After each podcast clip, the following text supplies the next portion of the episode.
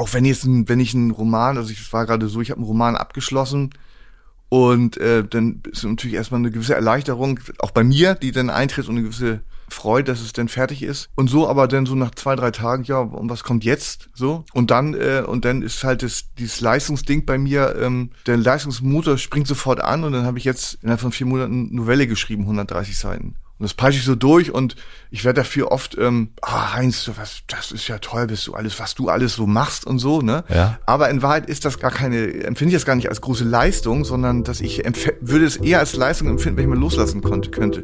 Und mal sagen, ich mache heute mal einen Spaziergang.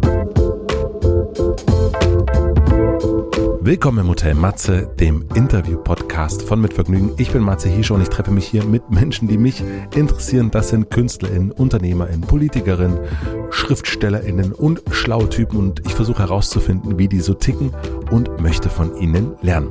Bevor ich euch meinen heutigen Gast vorstelle, möchte ich euch zuerst den Supporter vorstellen.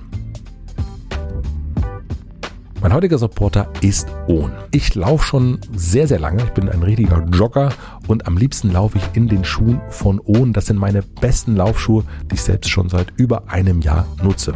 Ohn ist ein Schweizer Premium Sportsbrand mit Wurzeln im Running. Das Besondere, ihre Laufschuhe werden von Sportlerinnen für Sportlerinnen entwickelt. Die einzigartigen Hohlelemente, das sind sogenannte Clouds, kombinieren zwei Elemente zugleich. Gedämpfte Landung, gefolgt von einem kraftvollen Abstoß oder wie Sie es nennen, Running on Clouds. Ihr Fokus liegt auf der Verbindung von Technik, Design und Qualität. Und das merke ich bei jeder meiner Joggingrunden.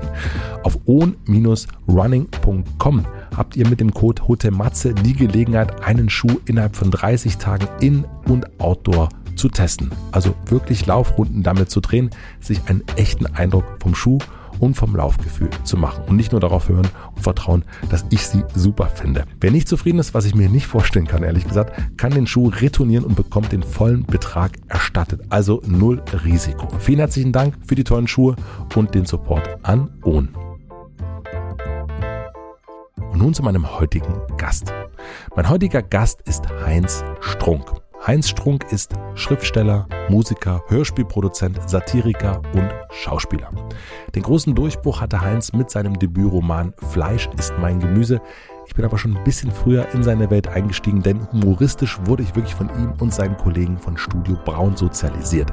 Die haben Telefonstreiche gemacht. Ich erinnere mich an viele, viele Autofahrten und WG-Abende und eine Menge Lachtränen.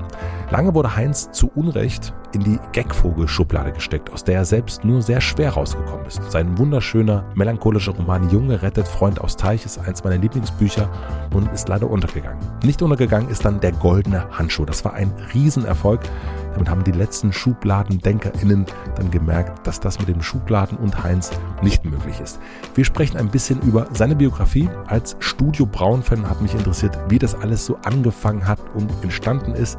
Wir sprechen über seinen kreativen Prozess des Schreibens, welchen Unterschied macht es, wenn man aus der Sicht des Mörders Fritz Honka im Falle von Der Goldene Handschuh schreibt oder wenn man aus der Sicht des sympathischen Losers Jürgen Dose schreibt.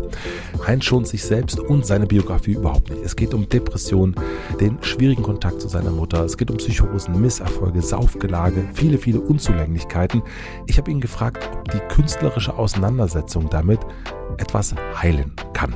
Apropos heilen, wir steigen auch ganz, ganz groß ein mit den ganz großen Themen. Für mich war das ein schöner Fan-Moment, Heinz hier im Hotel Matze zu sprechen und ich wünsche euch viel Vergnügen im Hotel Matze mit Heinz Strunk.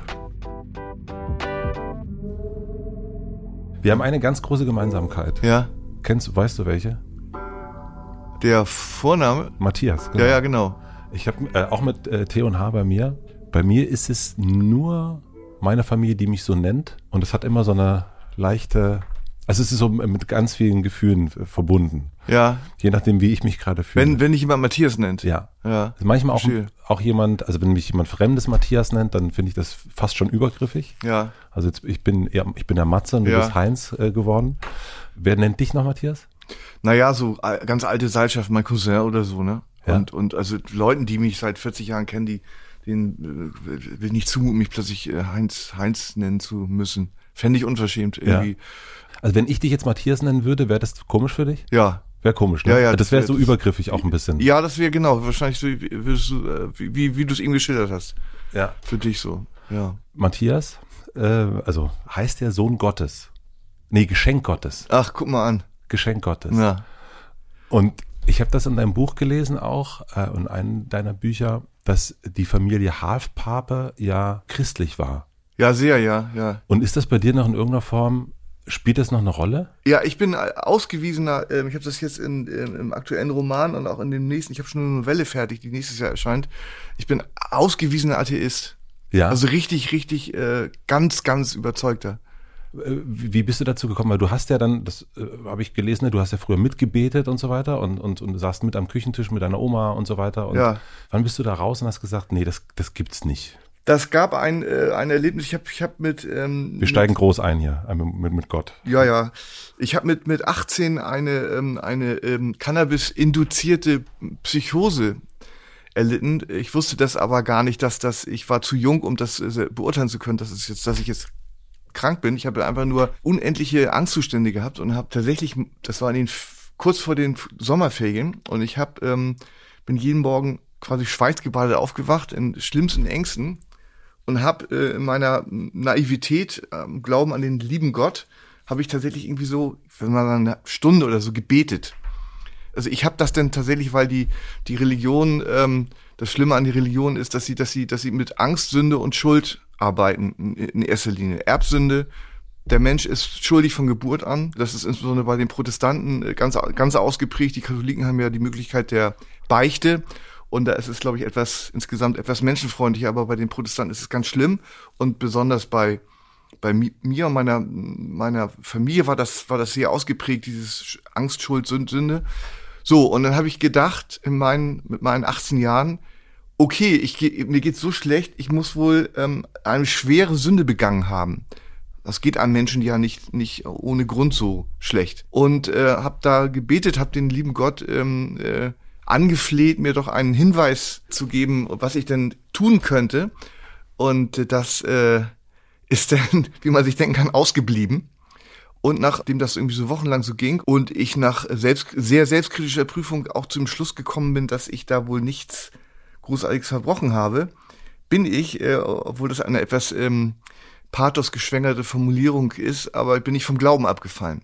Und da habe ich den Glauben an den, äh, an den lieben Gott, wie ich ihn mir bis dato vorgestellt habe, ähm, verloren. Und mit den viel, vielen Jahren jetzt irgendwie hat sich bei mir die Überzeugung verfestigt, dass das richtig ähm, Religion mit ihren unendlichen Verbrechen und ihren unendlichen Toten und ihren unendlichen Raubzügen und dem, was sie dem, dem Menschen das Leben schwer machen, die Wissenschaft verhindern und äh, damit auch den Fortschritt, dass es äh, eine gute, sehr gute Sache wäre, wenn die Religion abge komplett abgeschafft würden, und zwar sämtliche. Sämtliche. Ja. Also du wirst jetzt auch nicht sagen, der buddhistische Glauben, der könnte uns gut tun, wenn der mehr gelebt werden würde. Also ich würde mal sagen, da habe ich auch immer gedacht, der Buddhismus sei eine der wenigen ähm, Religionen, in dessen Namen keine Menschheitsverbrechen begangen wurden. Und ich beurteile ja im Weltanschauungen und Religion danach, was sie für die Menschen Gutes tun oder Ja. Schlechtes so. Insofern würde ich den, hätte ich gedacht, dass ich den Buddhismus ausnehmen kann. Aber neulich habe ich auch, ich kann es jetzt leider nicht so richtig wiedergeben, aber äh, eine, eine nicht un ungewichtige Stimme gehört, die, ähm, die auch doch durchaus Zweifel am Buddhismus und dem ge gehegt hat. Ich kann das jetzt, also das ist Ja. jetzt, äh, das habe ich jetzt nicht ergründet, deswegen kann ich das jetzt nur so, so labern irgendwie, Mhm. ne? Du hast mal geschrieben in deiner Titanic-Kolumne, wir kommen aus dem Nichts und verschwinden im Nichts, alles andere ist kindliche Fantasterei. Richtig. Richtig gut. Ähm, also glaubst du immer noch, aber was ist deine, also wir steigen jetzt wirklich ein bisschen, vielleicht ein bisschen so groß ein, aber warum? Äh, was ist deine Vorstellung vom Tod? Ja, nachdem äh, da da ist dann nichts mehr. Das ist ja mal die, die äh, der der Mensch äh, offensichtlich ist das ja ein, ist das ja ein Fehler in der sozusagen im evolutionären Programm, dass der Mensch es nicht einsehen mag, dass der Tod das tatsächlich das Ende ist und dass es weder ein ewiges Leben gibt noch irgendwie noch ein äh, irgendwie fortbestehen. Also wenn man wenn man Glück hat und ein großes Genie ist, dann äh, kann man mit ein bisschen Glück kann man sozusagen die äh, die Zeit, der man sich äh, an an erinnert an einen irgendwie auf vielleicht ein paar hundert oder vielleicht auch äh, mir das tausend oder wird man man wird sehen, wie lange man sich an Napoleon oder Goethe oder so äh, später erinnern wird. Aber das war's dann auch. Also auf die, sagen wir mal, auf die Strecke, dass, wenn, wenn die Erde jetzt irgendwie 13,8 Milliarden Jahre alt ist, oder das, das ist das Universum, nicht die Erde, Entschuldigung, dann äh, kann man sich ja ausrechnen, dass ein paar tausend Jahre vielleicht auch ein, ein überschaubarer äh, Zeitraum sind, nicht? Aber dieses äh, nicht einsehen äh, wollen, dass das, dass es eben da nichts gibt, es gibt auch gar keinen Grund, das anzunehmen. Ähm, äh, und, das sind also diese, diese sozusagen die Hilfskonstruktion, die äh, der Mensch dich konstruiert, um seinem, seinem Leben irgendwie so einen Sinn zu verleihen. Und das ähm, war eine etwas ernüchternde Erkenntnis. Und ich bin auch nicht äh, froh, stimmt mich auch nicht fröhlich, dass es so ist, aber ich kann leider keinen anderen, nichts anderes äh, sagen. Ich habe äh, mit Christian Ulm äh, drüber gesprochen, äh, ganz am Ende, als wir, also wir haben uns vor zwei Jahren unterhalten und ganz am Ende ging es dann plötzlich um den Tod. Und äh, es war eigentlich schon sozusagen am, am Tschüss sagen wir voreinander. Und dann hat er nochmal eine zehnminütige Tirade gegen den Tod gehalten. Also er, er sagte eigentlich, der Tod ist eine Unverschämtheit. Ja. Wie siehst du das? Also, wenn ich eben gesagt habe, dass es ein Fehler der Evolution ist, dass der Mensch den Wunsch hat, irgendwie, dass es dann noch so weitergehen möge, dann äh, kann ich sagen, dass das ist, äh, zumindest bei meinen Großeltern habe ich das, die Erfahrung gemacht, so eine Art innere Uhr gibt. Äh, dass meine, meine Großmutter am Ende ihres immerhin fast 90-jährigen Lebens sagte, so jetzt reicht's aber auch mal. Ah. So, und das ist, glaube ich, so ein Mechanismus, der ist irgendwie eingebaut. Natürlich bei Leuten, die ganz früh ähm, aus dem Leben scheiden müssen, äh, äh, ist, das, ist das ein bisschen kompliziert. Also wenn das Leben sozusagen überhaupt sich nicht erfüllt und verwirklicht hat. Also ich muss sagen, ich empfinde mein Leben durchaus als nicht, also kein Spaziergang, wollen wir es mal so formulieren. Und ähm, insofern äh, sehe ich dem Tod mit einer gewissen Gelassenheit entgegen. Weil du weißt, dass du, dass da viel passiert ist und jetzt nicht, also du bist jetzt nicht so ein langweiliges, hast kein langweiliges Geleben gelebt und lebst kein langweiliges Leben, sondern du sagst, naja, ich habe jetzt, es könnte sein, dass du auch irgendwann mit 90 sagst, das ist aber ganz schön, es ging es ganz schön hoch und runter, jetzt reicht's aber mal. Ich möchte in dem Zusammenhang Fritz J. Radatz zitieren aus seinen Tagebüchern, der so sinngemäß sagte, mein Leben war turbulent, mein Leben war wild und mein Leben war äh, abwechslungsreich und bunt, aber schön war es nicht. Ähnliches hat tatsächlich irgendwie vor kurzem äh, Tina Turner gesagt. Mhm. Und ähm, das war ja ganz, ganz beeindruckend. Also jemand mit so einer, mit so einer doch irgendwie äh, objektiv, objektiv sehr, sehr, sehr hohen Lebensleistung, ob man nun die Musik so gut findet oder nicht, das, das mag mal dahingestellt sein. Aber dass jemand das so sagt, irgendwie schön war mein Leben nicht, das ist Hut ab. Ein anderer schreibender Mensch, Boto Strauß, sagte mal, dass wir gestimmt zur Welt kommen. Genau. Glaubst du das auch? Das glaube ich tatsächlich auch. Also wenn ich äh, mich, was ich ja ständig tue, kritisch überprüfe, dann, dann muss ich feststellen, dass es so gewisse Wesenszüge gibt, die sich, die sich im Wesentlichen nicht verändert haben im Laufe der, der gesamten, meines, meines gesamten Lebens so. Gibt es aber welche, die du versuchst loszuwerden? Ja, das äh, nee, versuche ich mittlerweile auch nicht mehr. Also es ist eher ein, ein äh, ist eher die Idee des Friedensschließens mit mit den Defiziten. Und das haben wir auch mit Studio Braun immer äh, versucht aus aus Schwächen Stärken machen, weil irgendwie also meine Wesenszüge, die ich als belastend finde, irgendwie ähm, äh, quasi zu eliminieren würde würde ja bedeuten, ähm, dass man sich einer einer doch äh, wahrscheinlich aufwendigen Psychoanalyse oder so unterziehen müsste und den Schritt habe ich äh, den Schritt habe ich immer abgelehnt. Warum? Weil ich auch da äh, an, anknüpfend an das, was wir eben sagten, was leistet äh, Religion oder Weltanschauung für die Leute. Ich habe irgendwie original noch niemanden erlebt, der nach einer ähm, nach einer langjährigen Analyse irgendwie besser dargestanden hätte als vorher. Im Gegenteil ähm, habe ich das, also das klingt jetzt ein bisschen klischee-mäßig und so, aber die Leute sind eher noch verrückter geworden und äh, und eher noch irgendwie ähm, ängstlicher und zweifelnder und grübelnder. So. Man sagt ja auch, dass es äh, Künstler das auch brauchen. Also die brauchen diesen, diesen Brunnen und, äh, und diesen Brunnen zu versiegen durch vielleicht Psychoanalyse, durch sich alles aufarbeiten und abarbeiten, dass dann vielleicht auch eine Quelle versiegen könnte. Ja, weiß ich nicht. Irgendwie das, das ist, glaube ich, das ist auch so, äh, es klingt mir zu sehr nach Klischee der traurige, verzweifelte Künstler, der das alles in seiner Kunst ausdrückt, was, was, was an dunklen Seiten in seiner Seele äh, sich abspielt, das finde ich irgendwie auch ähm, übertrieben.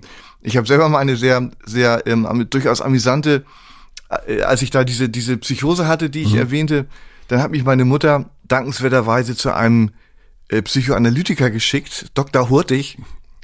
Und, und Dann bin ich da als 18-Jähriger, verrückterweise bin ich dann da immer hingefahren, einmal die Woche. Und äh, nach der Anamese musste ich mich auf die Couch legen und dann äh, ging es wirklich ausschließlich darum, meine Träume nicht nur zu erzählen, sondern sie auch zu interpretieren. Nicht? Also Dr. Hurtig saß denn da so und ich äh, erzählte, musste ich das immer aufschreiben, was ich geträumt habe. Und ähm, in der letzten Stunde, die ich bei Dr. Hurtig hatte, ist er tatsächlich eingepennt, weil der Traum wahrscheinlich besonders langweilig gewesen wäre. Hat mir aber immer ähm, äh, das, wir reden jetzt von, von 1980 oder 81 oder ja. so, für tiefen psychologische Bemühungen erlaube ich mir ihnen 90 Mark. Also wirklich äh, eine uns äh, wirklich große Summe äh, in Rechnung zu stellen. Und das war so meine Erfahrung mit. Und später habe ich dann nochmal so eine Gruppentherapie gemacht, so eine, so eine Lavatherapie mit so zehn Leuten, die auch irgendwie zu keinem zu keinem Ergebnis und zu keiner Besserung führte. Mhm. Und äh, ich, man hört dann ja immer so, Woody Allen geht seit 40 äh, Jahren na, der hat ja auch mittlerweile ziemlich viel Gründe zum, zum, zum Analytiker, spielt Klarinette und geht zum Analytiker immer einmal in der Woche. Tja, weiß ich nicht, irgendwie.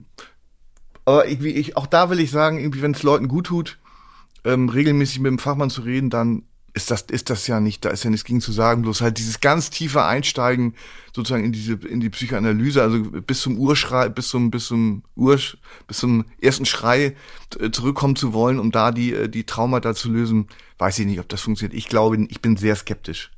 Wenn du äh, gestimmt zur Welt gekommen bist, was, was waren da so für, was finden sich da für Töne oder für, für Sachen in, in, in deinem, in deinem Lied? Ach, das ist irgendwie so eine, so eine, tatsächlich so eine, so eine Neigung zum, zum sehr stark ausgeprägt zum, zum Trübsinn, ne? Also ich äh, muss mir immer. Das ist immer noch so? Ja, ja, das, das ändert sich, das, das, ist das meine ich ja, das meine ich ja als, als Zug, das ändert sich auch nicht, da will ich auch wieder mit kokettieren, noch, noch sonst wie was. Das ist aber so, wenn ich morgens aufwache, bin ich grundsätzlich erstmal nicht gut drauf. So, ich muss mir die, äh, ich muss immer in den Tag reinfinden, um mir meine sozusagen gute Laune oder, oder halbwegs gute Stimmung muss ich mir irgendwie richtig erkämpfen. Ja. Ne, das, mir fällt das nicht zu. Ich wäre wahnsinnig gerne, würde ich gerne in der, in der Haut von Horst Lichter stecken. Mhm. Ähm, der ist übrigens äh, quasi, quasi genauso alt wie ich. Ja. Horst Lichter ist, ähm, ist drei Monate älter als ich. Genau. Und vom Typ her sind wir uns ja ziemlich ähnlich. Nur, dass, ähm, er hat den, er das hat die Haarpracht sehr, sehr gut gelaunt ist. Bitte? Er hat die Haarpracht, glaube ich, eher in der Mitte und du hast sie oben, würde ich. Ja, okay, das ist, das ist ein kleiner Unterschied. Aber ansonsten, Horst und ich, verrückt. Wir sind uns mal bei der Verlangen der goldenen Kamera 2018 begegnet. Wahnsinn, mich fasziniert das, ähm, die sozusagen diese rheinische Frohnatur, ja. die echt richtig gut gelaunt sind und äh, wie vielleicht Christian Ulm auch den Tod als Unverschämtheit empfinden. Ja. So, das ist halt ein anderer, anderes äh, als andere, andere Wesen, Wesenszüge. Darf ich dich fragen, was du dann machst, um, um, um deine Laune aufzuhellen? Wenn du, wenn du merkst, du kommst so, so ein bisschen griesgrämig in den Tag rein. So ein bisschen griesgrämig ist gut. Naja, also ist, äh, also relativ äh, zuverlässig hilft immer irgendwie eine äh, körperliche Betätigung, sprich Sport. Ja. Ne? Ungern mache ich das zwar, aber ähm, habe auch leichte, schon leichte, äh, kann nicht mehr so lange laufen. Früher waren so zehn Kilometer, waren locker, habe ich mal locker weggesteckt, aber jetzt mittlerweile. Dann gehst du, du stehst früh auf und gehst joggen dann. Nee, nee, früh nicht, immer so mal, also ich arbeite eigentlich immer erst eine, eine Schicht. Nämlich ich meine wirklich, wenn du so dieses in den Tag reinkommen und ähm, ich habe das scherzhaft nicht so gut drauf. Äh, wie zeichnest du es, wenn du früh aufwachst? Bezeichnend mhm. oder wann äh, meinst du die Uhrzeit? Nee, nee, wie du deine Stimmung bezeichnest. An, angespannt. Angespannt. Ja, ja, ist immer so, so eine, so du, was, was, was man so gemein unter äh, so inne, so Druck und äh, so innerer Unruhe so und immer das Gefühl irgendwie auch, dass äh, dass ich noch nicht richtig, also dass ich noch nicht genügend geleistet habe so und genau da sind wir nämlich wieder beim, beim Ausgangspunkt. Ich glaube nämlich, dass das ähm, damit zu tun hat mit meiner mit meiner christlichen Sozialisation, dass ich dieses dieses dieses komische Gefühl von un, ja von un, Ungenügen und ähm, dass man irgendwie so schuldig ist und dass man irgendwie Dreck am Stecken hat, das ist so richtig, das ist, das würde ich mal sagen, das ist, das, das habe ich eingeatmet. Und das kriegt man auch nicht weg. Also nee, auch in dem Wissen, die Kirche oder den Gott, den gibt es nicht und und so weiter. Aber äh, nee, das ist, das sitzt, das sitzt ja auf einer anderen Ebene. Das ist ja, das ist ja keine intellektuelle Erkenntnis, die man, das habe ich mir immer gewünscht. Mhm. Ich habe immer mir gewünscht, als ich, als ich da so mit 18 äh, weinend, weinend im Bett gelegen habe und einen lieben Gott mit dem, versucht, mit dem lieben Gott zu sprechen, habe ich mir gedacht, es gibt vielleicht eine Erkenntnis, ein sozusagen ein Satz Und wenn ich darauf stoße, auf diese eine Erkenntnis, dann löst sich das alles. Dann löst sich so ein Knoten. Aber irgendwie, ähm, äh, das ist eine, das ist eine äh, intellektuelle Sache und da auch auf irgendwas zu kommen, das hat keine, das strahlt nicht auf das äh, sozusagen auf das Unterbewusstsein oder das, was das, wo, wo das erst einmal liegt, der traurige Kern begraben. Das heißt, es gibt so ein, man, man versteht das schon, man kann das beschreiben, man kann es analysieren, aber es dringt nicht durch, dass es sich wirklich verändern würde. Nee, glaub nicht. Also auch ganz viel irgendwie auch, äh, ich dachte dann so mit, mit zwei, also ich habe ja erst mit 40, ähm, 42 war ich, als ich da mein, sozusagen, wenn man so will, Durchbruch hatte mit äh, Auskennen im Literarischen, wo ich nun gar nicht mir das hätte vorstellen können mit 20, 25, dass ich jemals mal ein Buch schreiben würde. Fleisch ist mein Gemüse war das? Genau, und ähm, das war ja ein vollkommen aus dem Nichts kommender äh, Überraschungserfolg. Auch der Verlag hat nicht dran geglaubt. Wen soll eine Geschichte über, über norddeutsche Tanzmuckerband denn schon interessieren? Das ist doch kein Bestsellerstoff und so. Aber das war der große Glücksfall meines Lebens, würde ich sagen. Und mit 25 hab, zum Beispiel habe ich, hab ich so eine naive, war ich, war ich ja noch Musiker und da war der, da habe ich den naiven Popmusiktraum geträumt. Ich dachte, ich werde als, also ich war kein Sänger so, aber ich habe komponiert und produziert so. Ja und so mit so Sängerinnen zusammen und also wirklich auch Top Top Ladies. Und das hat aber nicht so sein sollen. Und da hätte ich, wenn ich, wenn ich da äh, auch nur geahnt hätte, dass ich irgendwann mal so ein Durch, sowas wie einen Durchbruch schaffe, dann hätte ich gedacht, okay, wenn das, wenn das passiert, dann ist aber wirklich, dann geht's mir richtig gut. Mhm. Und das ist ein ähnliches Phänomen, ähm, ähm, ich weiß nicht, wie man das in der Psychologie nennt, aber wenn man, wenn einem ein so mal größtes anzunehmendes Glück und größtes anzunehmendes Unglück passiert. Das heißt, sagen wir mal, ganz profan Lottogewinn von 20 Millionen. Ja. Oder das große Unglück äh, äh, Querschnittslähmung. Ne? Ja. So. Denn, denn hat sich herausgestellt, dass nach ziemlich genau einem Jahr ähm, äh, in beiden Fällen sich das wieder eingepegelt hat auf dem Ursprungsniveau. Wo man vorher quasi wo man, war. Wo man vorher also war, ja. da sind wir wieder beim gestimmten Instrument, also beim oder gestimmt zur Welt kommen. Ja. Und eben auch das irgendwie, das, äh, was man sich als, äh, als Normalsterblicher nicht äh, vorstellen kann, warum, äh, ich meine, diese, diese, sag mal, die legendären Pop-Todesfälle von Elvis bis Prince und, und Michael Jackson und Whitney Houston und so, wie kann das angehen, dass Leute, die so unendlich viel Erfolg hatten und so reich sind und so, so dann doch auch geliebt werden, wie können, wie kann das sein, dass die so zugrunde gehen? Mit 50. Ja. Ne? Also alle sind ja alle so mit um, um die 50 gestorben. Elvis ein bisschen früher. Oder die anderen, die 27, ne? also die Kurt ja, ja, das ist, Generation. Ja, das ist, mhm. ähm, das glaube ich, das ist ganz gut erklärbar durch das, diesen einfach, äh, das hängt sehr, sehr stark mit mit äh, Drogen, Drogen, äh, ähm, Drogenmissbrauch und entsprechend auch Psychosen und so. Ich glaube, das sind alles selbst, selbst, also das sind im Affekt oder das ist eher Unglück so. Ja. Ähm, diesen Club 27, weiß ich, ähm, das ist was anderes als diese 45 plus. Ja. so nennen will. Wir waren gerade bei dem, äh, du wachst auf und, und äh, möchtest eigentlich, hast so ein äh, Protest, der Protestant in dir möchte eigentlich sofort loslegen und legst du dann direkt los? Ja, auch in Ermangelung von Alternativen. Also ich meine, irgendwie, ich wohne alleine und jeder, jedem Menschen stehen 24 Stunden am Tag zur Verfügung. Und auch wenn jetzt ein, wenn ich einen Roman, also ich war gerade so, ich habe einen Roman abgeschlossen, und äh, dann ist natürlich erstmal eine gewisse Erleichterung, auch bei mir, die dann eintritt und eine gewisse Freude, dass es dann fertig ist. Und so aber dann so nach zwei, drei Tagen, ja, und was kommt jetzt? So. Und dann, äh, und dann ist halt das, dieses Leistungsding bei mir, ähm, der Leistungsmotor springt sofort an und dann habe ich jetzt in, in vier Monaten, äh, innerhalb von vier Monaten Novelle geschrieben, 130 Seiten. Und das peitsche ich so durch und ich werde dafür oft ähm, ah, Heinz, was, das ist ja toll, bist du alles, was du alles so machst und so, ne? Ja. Aber in Wahrheit ist das gar keine, gar keine, empfinde ich das gar nicht als große Leistung, sondern dass ich würde es eher als Leistung empfinden, wenn ich mal loslassen konnte, könnte. Und mal sagen, ich mache heute mal einen Spaziergang. Oder ich fahre mal mit, mit dem, mit dem, e mit dem Auto, mit dem Auto äh, ähm, eine Spazierfahrt im eigenen Pkw. ja, das hast du Oder im so. Interview habe ich das irgendwo gelesen zum, äh, das war zwei 19, glaube ich, dass du dir wünschst, mal so drei, vier Tage genau das zu machen, ne? einfach mal so ein bisschen äh, hang loose, äh, ja. wie wir Surfer sagen. Und, ah ja, bist Surfer. Nein, auf keinen Fall. und ich habe dann gedacht, naja, vielleicht ist dir das ja gelungen, weil letztes Jahr ist mal nichts rausgekommen. Also so, wenn man sich, also zumindest habe ich nicht gesehen, vielleicht äh, täusche ich mich auch, aber es ist jetzt so das erste Mal, dass ich denke, hier so ein bisschen in, im letzten Jahr und vorletzten Jahr, dass da nicht diese Veröffentlichungsmarathon seit Fleisch ist mein Gemüse an, ja vorher hat es ja auch schon angefangen, Ich habe gedacht, ah, vielleicht ist es ihm gelungen. Mm, nee, ich habe nee, nee, gar nicht, gar nicht. Also letztes Jahr war nun war ja nun äh, aus bekannten Gründen war es ja nun ein bisschen schwierig. Also ich habe sozusagen, wenn man so will, vorgeschrieben.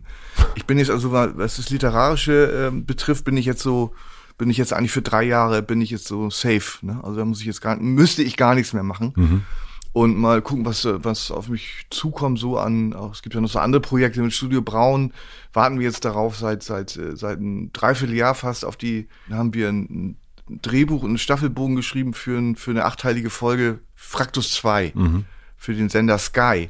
Also im Auftrag von haben wir das geschrieben und wir finden es auch sehr gut und wir warten jetzt seit einem Dreivierteljahr original darauf, dass, dass wir eine Zusage bekommen. Ne? Und mhm. äh, da hängt und das wenn es denn eine Zusage gäbe, was ich mittlerweile bezweifle, dann würde das, würde das ja anstehen. Dann müsste ich, müsste ich mich dann damit beschäftigen. Bezweifelt das dann wieder der misanthropische Heinz Strunk? Nö, das hat gar, nö, da bin ich, äh, äh ich bin jetzt ich bin nicht, nämlich nicht, das ist ganz erstaunlich, ich bin überhaupt kein Pessimist. Ne? Also ich bin okay. jetzt, also das ist nämlich, äh, ich glaube, ich bin, ähm, ich, schaue so relativ realistisch auf mich und was jetzt so kommt und was wahrscheinlich ist und was, was wahrscheinlich, was unwahrscheinlich ist.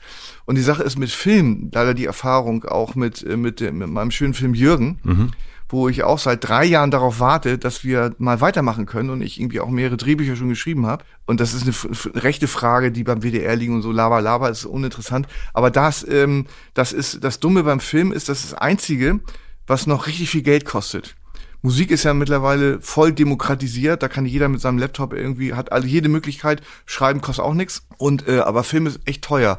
Das heißt, auch wenn ich als ähm, sowohl Hauptdarsteller als auch äh, Drehbuchautor ähm, das ist ja schon eine ganze Menge, aber dann bin, bin ich immer auf, darauf angewiesen, auf die, auf entweder auf Netflix oder auf, auf die äh, klassische, äh, klassische ähm, ähm, Finanzierung über, über, über Filmförderung oder so. Da bin ich ein ganz kleines Rädchen. Deswegen weiß ich, da kann ich noch so gut abliefern, aber es sind ähm, in den Redaktionen und so irgendwie Leute, die das aus welchen Gründen auch immer nicht gut finden. Deswegen ist das immer, äh, das ist immer so ganz schwer vorherzusagen. Also da, das, äh, da bin ich aber auch nicht pessimistisch. Das ist, das ist jetzt mit den vielen Jahren, die ich jetzt auch dabei bin, so die Erfahrung, dass, äh, dass das mit, mit, da mit den Film, Film- und Fernsehprojekten ganz schwierig ist. Jetzt war letztes Jahr pandemiebedingt sozusagen ein bisschen Ruhe, also eben auch kein Filmdreh und kein dies und kein das. Verändert sich irgendwas bei dir, wenn so ein Jahr da ist? Also, oder stehst du dann einfach, wir haben es ja gerade schon gehabt, einfach auf, setzt dich wieder hin und, und rackerst? Ja, eigentlich irgendwie ist es schon so, dass ich, dass ich da, ähm, dass sich da für mich nicht viel verändert hat, weil ich ja auch sonst mein Leben so aussieht, aufstehen und ähm, irgendwie schreiben oder ja, eigentlich schreiben oder mir Gedanken machen, auf die Suche nach Geistesblitzen gehen.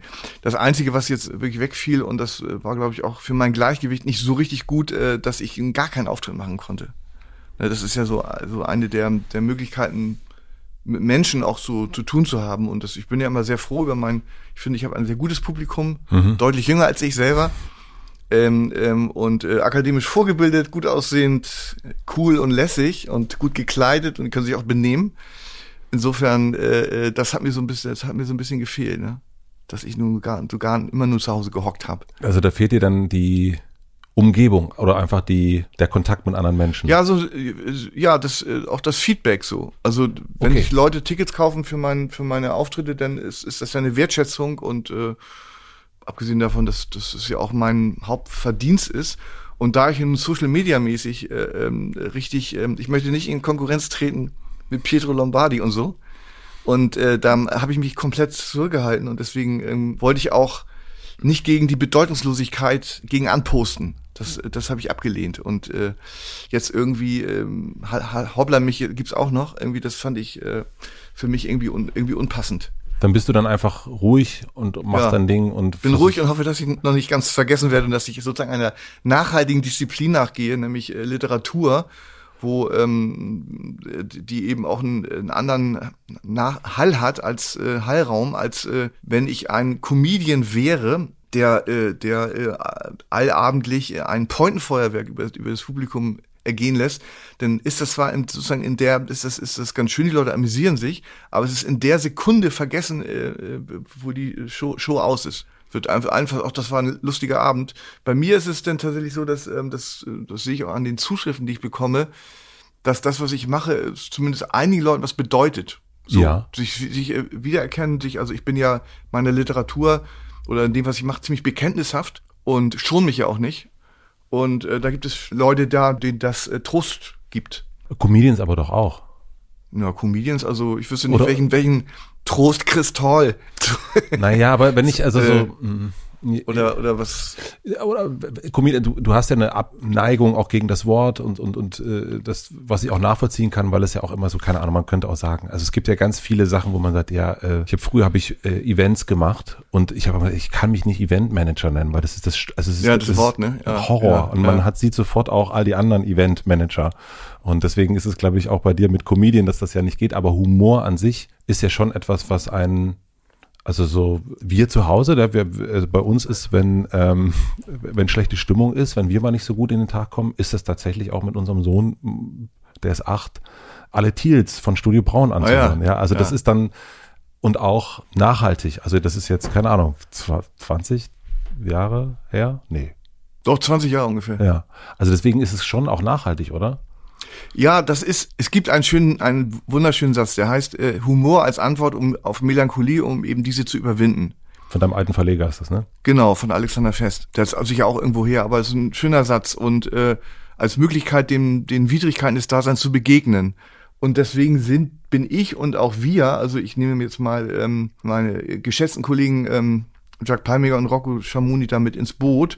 Deswegen sind wir ja auch ähm, schwerpunktmäßig Humoristen oder schwer, ne, schwer, ich bin mittlerweile schwerpunktmäßig nicht mehr Humorist, aber Was bist du schwerpunktmäßig? ich würde ich mich nicht mehr als Humorist, also meine Bücher sind werden sind immer ernster geworden, wobei also diese die die komische Ebene, also äh, trotz trotz allem trotz allem Ernst auch bei beim goldenen Handschuh doch immer äh, vorhanden ist so ne, aber das ist das ja, das kann, kann man ja auch schwer sozusagen äh, abstrakt erklären, was denn der Unterschied ist zwischen, sagen wir mal, so den großen RTL-Comedians von Kaya Jana über Mario Barth bis eben den ge- genannten Chris Toll und das, was wir machen. Ja.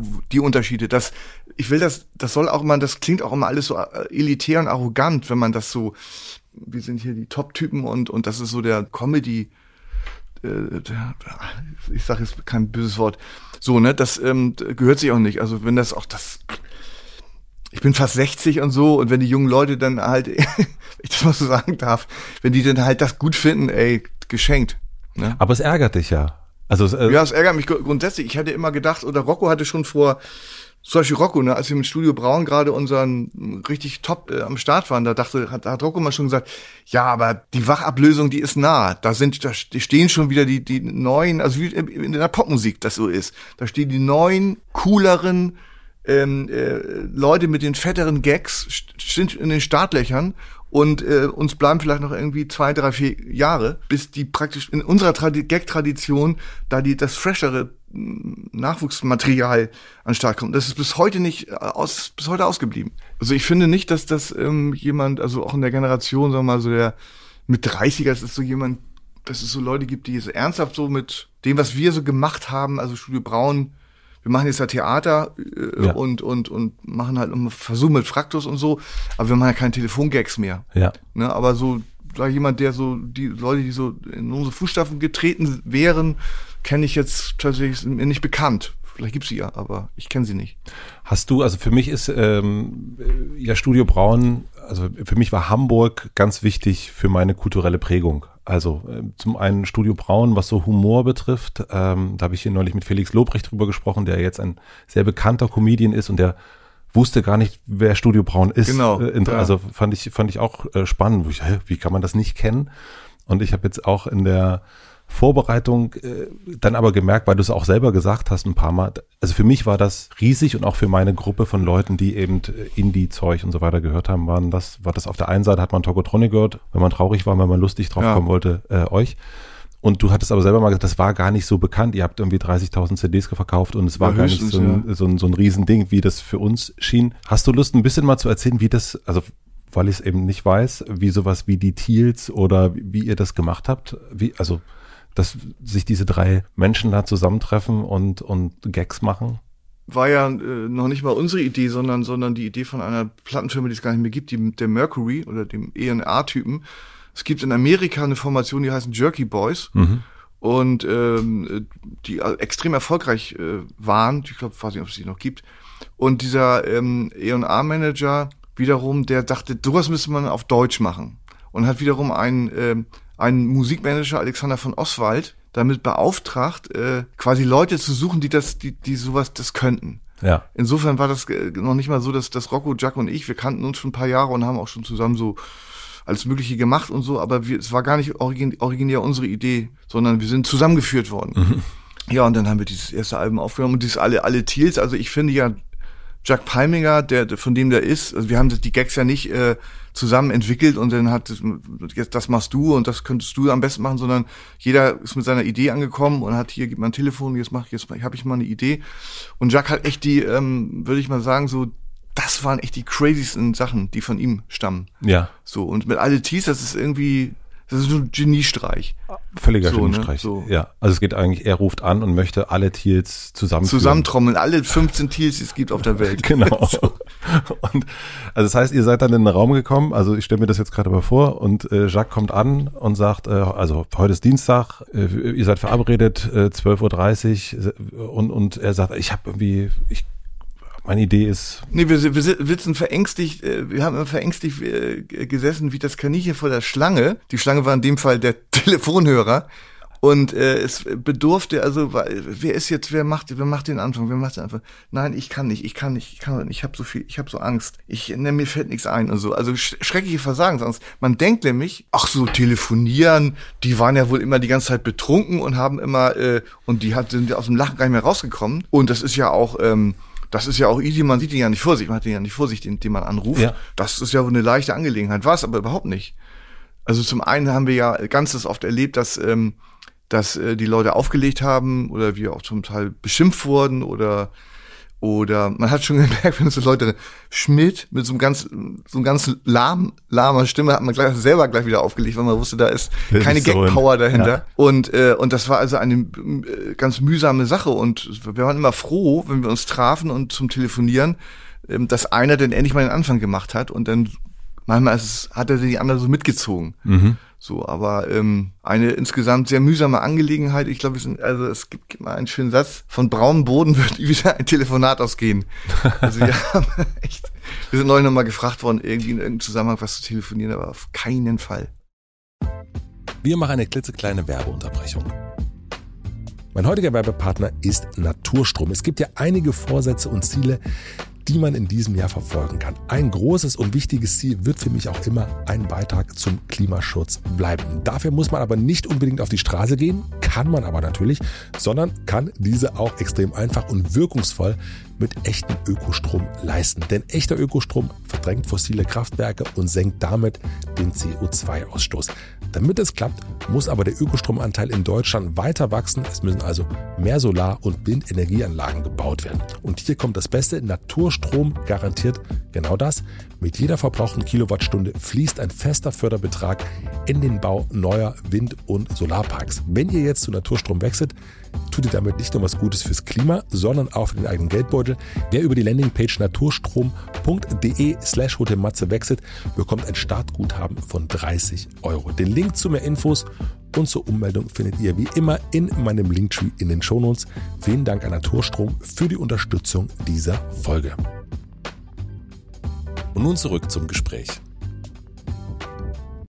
Du hast erst schon erzählt, dass du ja eigentlich äh, Musikproduzent, also bevor du äh, Schriftsteller geworden bist, du warst eigentlich Musikproduzent oder wolltest das mehr sein, hast äh, mit Frauen Musik gemacht und äh, hast auf den so ein bisschen auf den Hit gewartet. Genau. Und die erste Veröffentlichung, ich habe sie aber nicht gehört, war dann aber Spaß mit Heinz. Ja, Veröffentlichung war es gar nicht, sondern es war eher so, dass ein, ein Freund äh, eine 500er Auflage finanziert hat, CDs. Ja. damals der, der große Hit, CDs, keine Platten mehr. Und das hat die, die sagenhafte Summe gekostet von 10.000 Mark.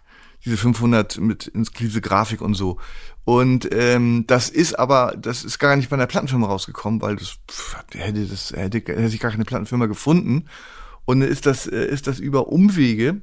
Das war eine ganz tolle Sache für mich. Ist das an die Ärzte gekommen, die kurz vor ihrem Comeback standen mit der Bestien Menschengestalt. Und äh, dann rief mich der große Farin Urlaub an und äh, bat mich darum äh, um Mitwirkung. Und es war für mich, als ob der Papst persönlich anruft. Ja. Und äh, Der, als war, er dann der auch war noch, für dich auch, in, in, also für mich, äh, ich kann, deinen Namen habe ich dann das erste Mal wirklich gehört ja, äh, auf äh, die beste Menschengestalt. Also da, also ich, ich habe es jetzt nochmal nachgelesen. Ich wusste es jetzt auch nicht mehr, also auch so lange her. Aber für dich war aber die Ärzte und Farin Urlaub war auch ein Ding. naja klar, das war, waren große große Stars, nicht? Ja. Also äh, die kam ja gerade aus, aus ihrer aus ihrer, ähm, weiß nicht, vier, vierjährigen oder was Comeback-Pause zurück, aber das war ja trotzdem waren die ja, waren die ja riesig, also das so, also und dass die mich nun auserkoren haben, ähm, da irgendwie bei ihnen, da irgendwie, ich habe ja nur so ein paar Sprachfitzelchen da gemacht, das war ja keine große Sache, aber es hatte eine ganz hohe ideelle Bedeutung für mich. Aber wie war, also wie, was war Spaß mit Heinz? Also wie kann ich mir das, also was, was war auf diesen 5000? 500. 500. 5000. War, war Schön war ein gewesen. Äh, Das war eine Abfolge von, von äh, Kurzhörspielen und Musiken. Also es gab immer ein Kurzhörspiel ähm, und, äh, und eine Musik. Und die Kurzhörspiele waren tatsächlich, ähm, da bin ich drauf gekommen, das so zu machen, weil Helge Schneider zu Beginn seiner Karriere, die meisten wissen das gar nicht, zwei ähm, CDs gemacht hat mit zwei Alben mit Hörspielen. Ja. Und die sind fantastisch. Er hat alle Rollen selber gesprochen, mit, mit Band, mit Tonband pitchen habe ich auch damals gehabt. Ich habe noch eine, eine 8-Spur Tonbandgerät gehabt, wo man Ja. relativ äh, aufwendig ist zu pitchen.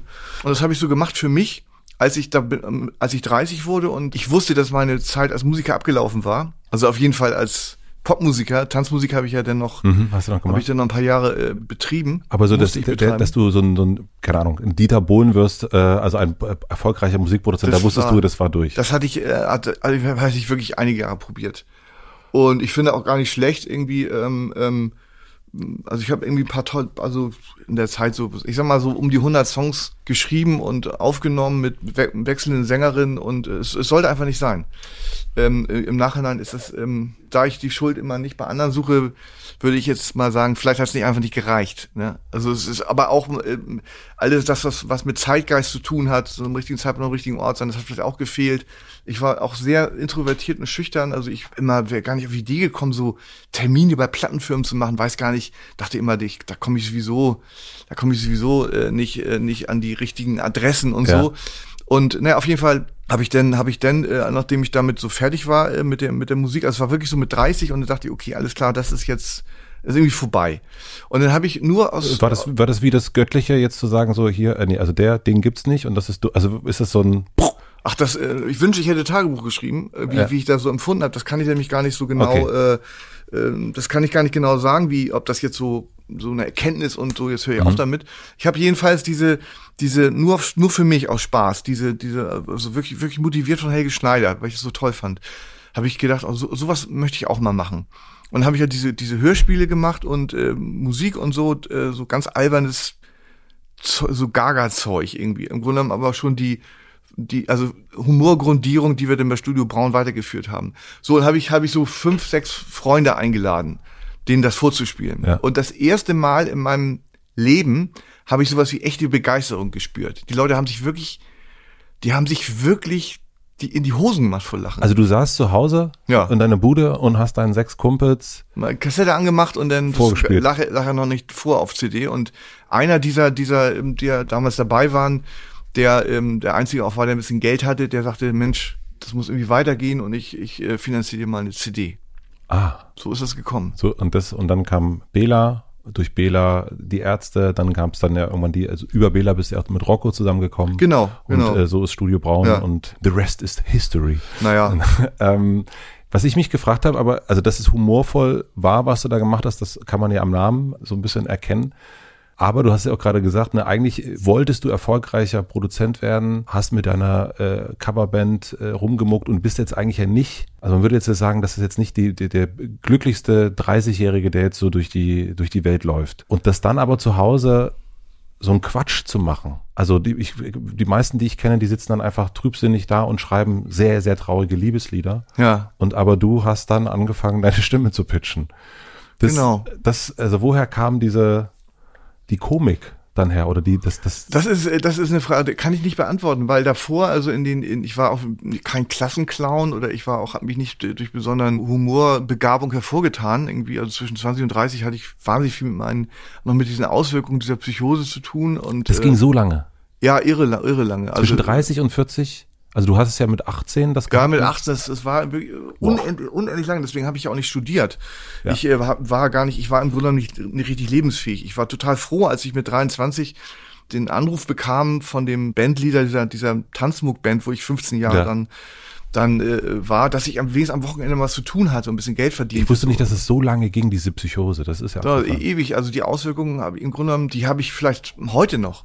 Da habe ich heute noch drunter, drunter zu leiden. Es gibt auch Leute, das gibt auch diese, dieses Ding irgendwie beim LSD ähm, Horrortrip und dann nicht mehr runterkommen. Ja. Und heute bei dem, damals war das ja, waren das ja lächerliche THC äh, ähm, äh, Anteile in dem in Cannabis, aber heute ist es ja aufs zehnfache irgendwie und wie viel, es gibt wahnsinnig viele Leute, die abschmieren. Das kriegt man nur nicht so richtig mit, aber mhm. es gibt Leute, die, äh, die sich einfach die, die, die, die das Hirn wegdampfen und, äh, und, und, und praktisch aus dem Leben, äh, also ich kenne ein paar, die, äh, die, also auch also junge Leute, ähm, die, ähm, die seit vier, fünf, sechs Jahren ähm, äh, von einer Wohngruppe in die nächste und irgendwie versuchen wieder das in ein neues Medikament und so und die, kommen nicht mehr runter. Da ist irgendwas dauerhaft im, Kopf kaputt gegangen.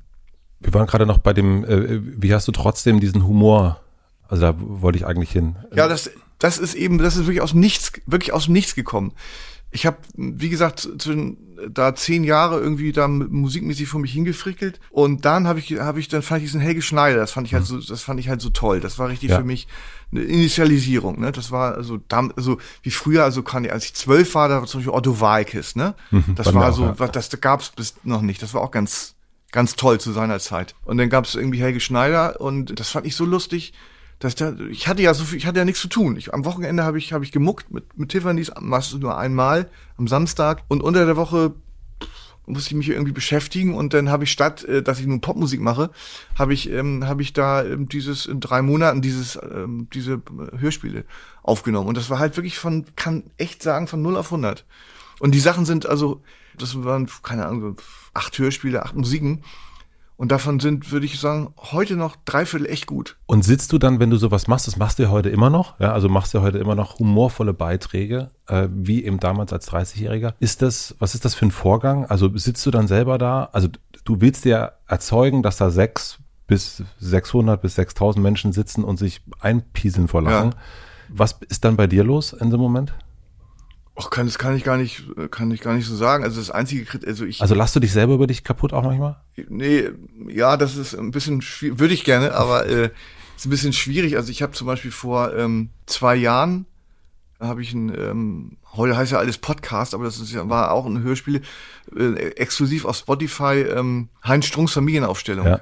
Zehn Folgen gemacht extremst aufwendig, also noch viel aufwendiger als meine frühen Hörspiele mit der Vertonung. Das ist ein einziges Geschiebe und wenn man dann irgendwie, da klingelt das Telefon und hier mache ich die Atmo und dann hat man fünf Atmos äh, äh, übereinander und so und irgendwann am Ende, wenn es dann alles stimmt, dann habe ich so ein Gefühl dafür mittlerweile so ein, äh, dass es gut ist. Ja. Dann brauche ich auch keine Leute mehr, denen ich das vorspiele und die dann, also wo ich mir so den Segen hole oder so, findest das auch lustig, sondern das kann ich irgendwie zum Glück eigentlich ganz gut beurteilen, auch wenn Text fertig ist. Also wenn, wenn ich einen Roman fertig habe oder eine Geschichte, ab, wann ich das ins Lektorat gebe. Ne? Ja. Und dann bin ich eigentlich davon überzeugt, dass es gut ist. Und das ist, das, äh, ich bin echt streng mit mir und ähm, das kommt zum Glück praktisch nicht vor, dass die Leute, äh, äh Entschuldigung, aber ist das dein, ist das dein Ernst oder äh, so, so mit leicht niedergeschlagenen Minen da? Aber bist du dann, sitzt du dann davor sehr als, ist das noch irgendwie emotional oder ist das einfach nur wie so ein, jemand, der irgendwie was schmeckt, nicht genussmäßig, sondern einfach nur, mhm, das ist salzig, mhm, das ist süß. Also ist das so, mhm, das ist lustig oder bist du wirklich, also gehst du in eine Emotion rein, wenn du. Doch, auf jeden Fall. Es ist also ein guter Gag oder irgendwas, zum Beispiel auch so, wenn ich so, wenn ich so, ich gucke ja wahnsinnig viel fern, linear fern und das mache ich unter anderem, ich will das jetzt gar nicht rechtfertigen als alleinigen Grund, aber ich gucke das, weil ich wahnsinnig viel aufschnappe an unfreiwilligem ja. Zeug. Das beste Beispiel sind, ist echt die, äh, sind die Wollnys. Ja. Ne? Silvia Wollny ist ein, ein, ein Gag-Gigant und die weiß es nicht, aber es ist fantastisch, was da, was da rauskommt. Und, äh, und ich merke in, in dem Moment immer, wenn ich irgend sowas höre oder auch lese und das so rausschreibe oder mir selber was einfällt, dann ist das Energiefluss. Ne? Ja. Also ich spüre, man spürt das körperlich, ob das irgendwie, ob das was taucht, ob das gut ist. Kann ich mich drauf verlassen. Und das natürlich, wenn das nämlich nicht so wäre, wie du eben geschildert hast, mit dem, das ist Salz, das ist Fest, das ist Butter oder was, das wäre ja nun wirklich ganz traurig. Also dann, dann, äh, dann würde ich auch, glaube ich, würde ich nochmal was ganz anderes machen. Du hast schon, äh, also wir haben schon über Fleisch ist mein Gemüse so ein bisschen gesprochen, aber ich weiß es nicht so richtig, was für dich persönlich der erste beste Moment als Künstler war. Also so, wo du gemerkt hast, hier ist, das ist richtig, hier äh, der erste Erfolg für dich selber. Naja, dass diese besagte Session mit den, mit den, mit den fünf, sechs Peoples da in das meinem war Wohnzimmer, für dich der, da habe ich gedacht, hier bin ich richtig. Das, das, das ist, das ist was. Das habe ich gespürt. Weil es war was völlig anderes als die Reaktionen äh, auf die unzähligen Demos, die ich immer mal wieder äh, Leuten vorgespielt habe. So, das war immer so, ja, auch ganz gut und so. Und da diese Begeisterung, das kann man ja irgendwie auch beim Lachen, das kannst du ja nicht irgendwie, äh, das kann man ja nicht vortäuschen. Gerade beim Lachen stimmt. Du hast bei, keine Ahnung, wenn man ein romantisches Lied schreibt oder Ja. einen Tanz, also man, die fangen ja nicht alle sofort an zu tanzen oder zu knutschen, aber beim Lachen, das ist äh, entweder die lachen oder die lachen nicht. Genau. Das kannst du nicht, stimmt. Das Genau. ist, äh, ah ja, okay, verstehe ich. Das war und das war auch so.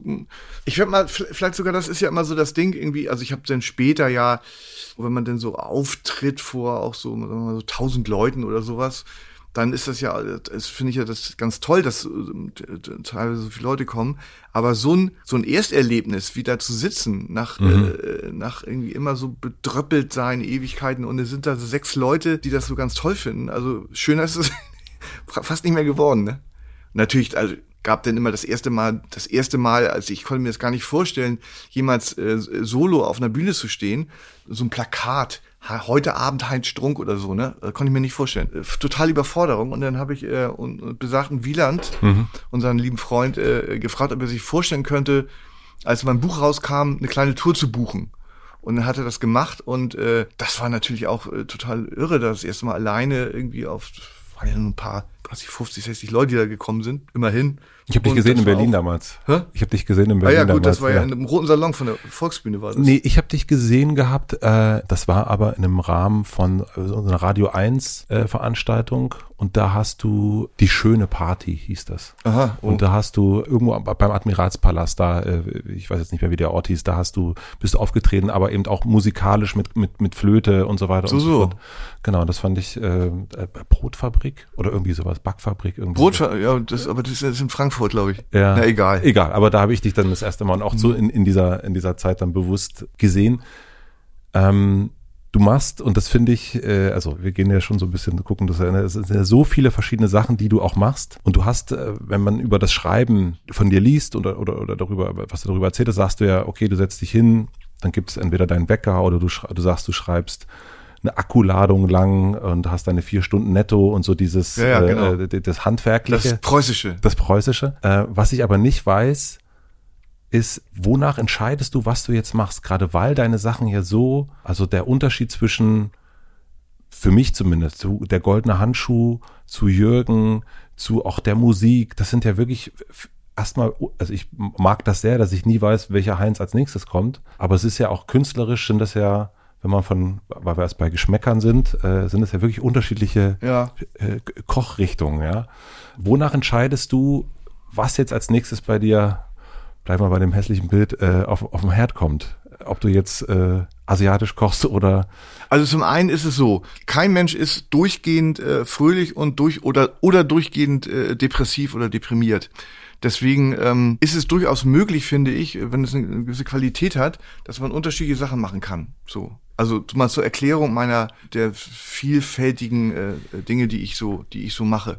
Also ich begreife mich jetzt ja so in den in den vergangenen Jahren ähm, überwiegend als Schriftsteller und das ist eigentlich so mein das ist so mein Tagewerk und ich habe jetzt eine, seit länger eine, eine ganz tolle Idee. Ich habe ähm, Texte geschrieben, die so Ballermann-mäßig sind und äh, ich habe die so eine so eine Idee, dass ich selber als Ballermann-Typ, nämlich äh, Name Pierre Panade, mit so einer gewissen äh, Verkleidung, so wie Mickey Krause Möb auf dem Kopf oder so irgendwas, dass ich von der Kamera begleitet als älterer Newcomer, wenn es denn möglich ist, mich da so hoch hocharbeite. Ne? Ja. ja, Willi Herren ist tot, da muss ja irgendwann die Nachfolge antreten und ich habe so ich habe so Texte geschrieben, die sind echt wirklich so so komisch. Äh, Und zwar, das ist schon seit wirklich seit Jahrzehnten meine Idee, etwas zu machen, was sag mal der ähm, du du und so die coolen Leute als total totalen Humor, äh, ähm, Humor begreifen und aber der, sagen wir mal, der gemeine Ballermann-Hörer das einfach so als Schlag, Bums, Bumsschlager irgendwie, mhm. äh, äh also dass man sozusagen diese Ambivalenz des der eine findet es, also wie, wie es bei Loriot zum Beispiel ganz gut funktioniert hat, ja, ne? dass der aus verschiedenen Gründen von ganz allen Lagern irgendwie gut gefunden wurde, aber aus Völlig unterschiedlichen, Gründen. unterschiedlichen Gründen so. Und das wäre so, das ist so ein Traum, den ich, den ich äh, seit seit äh, 20 Jahren hege, das so, sowas, äh, das zu machen. Und ich, da, da müsste ich jetzt ins Studio gehen. Also ich habe auch ein Studio, mhm. wo ich sowas machen kann. Und dann muss ich das, muss ich das aufnehmen. Das ist so das nächste Ding. Das muss, muss unbedingt, das muss unbedingt raus. So, das ist zum Beispiel so. Ähm, mit Musik habe ich es ein bisschen, äh, es ist ein bisschen schwierig für mich geworden, weil ich habe regelmäßig, ich habe ja drei Alben rausgebracht und ich habe mir sehr, sehr viel Mühe damit ge gegeben. Ich habe auch ähm, also zwei bei Audiolied in Hamburg, so ein kleines Elektropunk ja. oder so ein Indie-Label und so und dann eins so auch bei eins bei der Sony, was überhaupt nicht funktioniert hat. Da dachte ich mir irgendwie, da ist so eine große Firma, da wird schon was passieren. Passiert aber gar nichts. Und aber trotzdem, das ist so, die Musik, ich finde die selber total gut, aber die Leute, an den Leuten geht das irgendwie vorbei. Die sehen mich irgendwie, sehen mich nicht als Songtyp. Also es ist ja alles so auch, es ist auch sehr, sehr speziell. Das muss ich eben auch sagen, dass all das, was ich mache, äh, jenseits der Literatur, wo ich jetzt das Glück hatte, ein paar große Erfolge zu haben, ist ja alles, das ist ja wie Studio Braun, das ist ja alles Nische geblieben. Ja, aber was ich nicht verstanden habe, also dahin zieht meine Frage und ich glaube, es war wirklich viel zu kompliziert. Ähm, weil nee, ich habe hab mich auch verhaspelt gerade eben. okay, gut. Das etwas ab, abgewichen. Ist einfach beide jetzt. Da haben wir wieder die Schuld. Die nehmen wir, ja. wir äh, Protestanten, ehemaligen oder wie auch immer, einfach mit. Nein, also es sind ja unterschiedliche äh, Gefühlszustände. Und wenn du dich dann früh hinsetzt, noch nicht so gut im, im, im Tag drin, wonach entscheidest du, was du jetzt machst? Also ob du jetzt einen, den goldenen Handschuh auflegst oder Jürgen auflegst. Wenn man jetzt mal so, das sind für mich so zwei ja. Äh, wirklich unterschiedliche Richtungen in der, in der Literatur, die du, die du hast. Und äh, weil ich weiß, ne, du hast deine vier Stunden und so weiter, aber ich weiß noch nicht, okay, was kommt jetzt als nächstes auf den Tisch? Also dieses Buch Jürgen ist hm. ein einmaliges Projekt gewesen, das ist äh, auch abgeschlossen. Ja. Das würde ich als Film, als Serie wollen wir das weiter, würden wir das hm. gerne weitermachen, auch wieder mit Charlie Hübner und mir in der Besetzung. Und da hoffen wir jetzt, warten wir ja seit, wie eben mhm. erwähnt, seit äh, Jahren schon darauf, dass wir ein Go bekommen, dass wir weitermachen dürfen, können. Und äh, ansonsten ähm, habe ich jetzt, ich habe einen Roman, der erscheint im Juli, dann, dann die Novelle nächstes Jahr irgendwann und danach käme ein Erzählungsband. Und das mache ich jetzt. Also du nimmst dir das, was gerade so ansteht. Ja.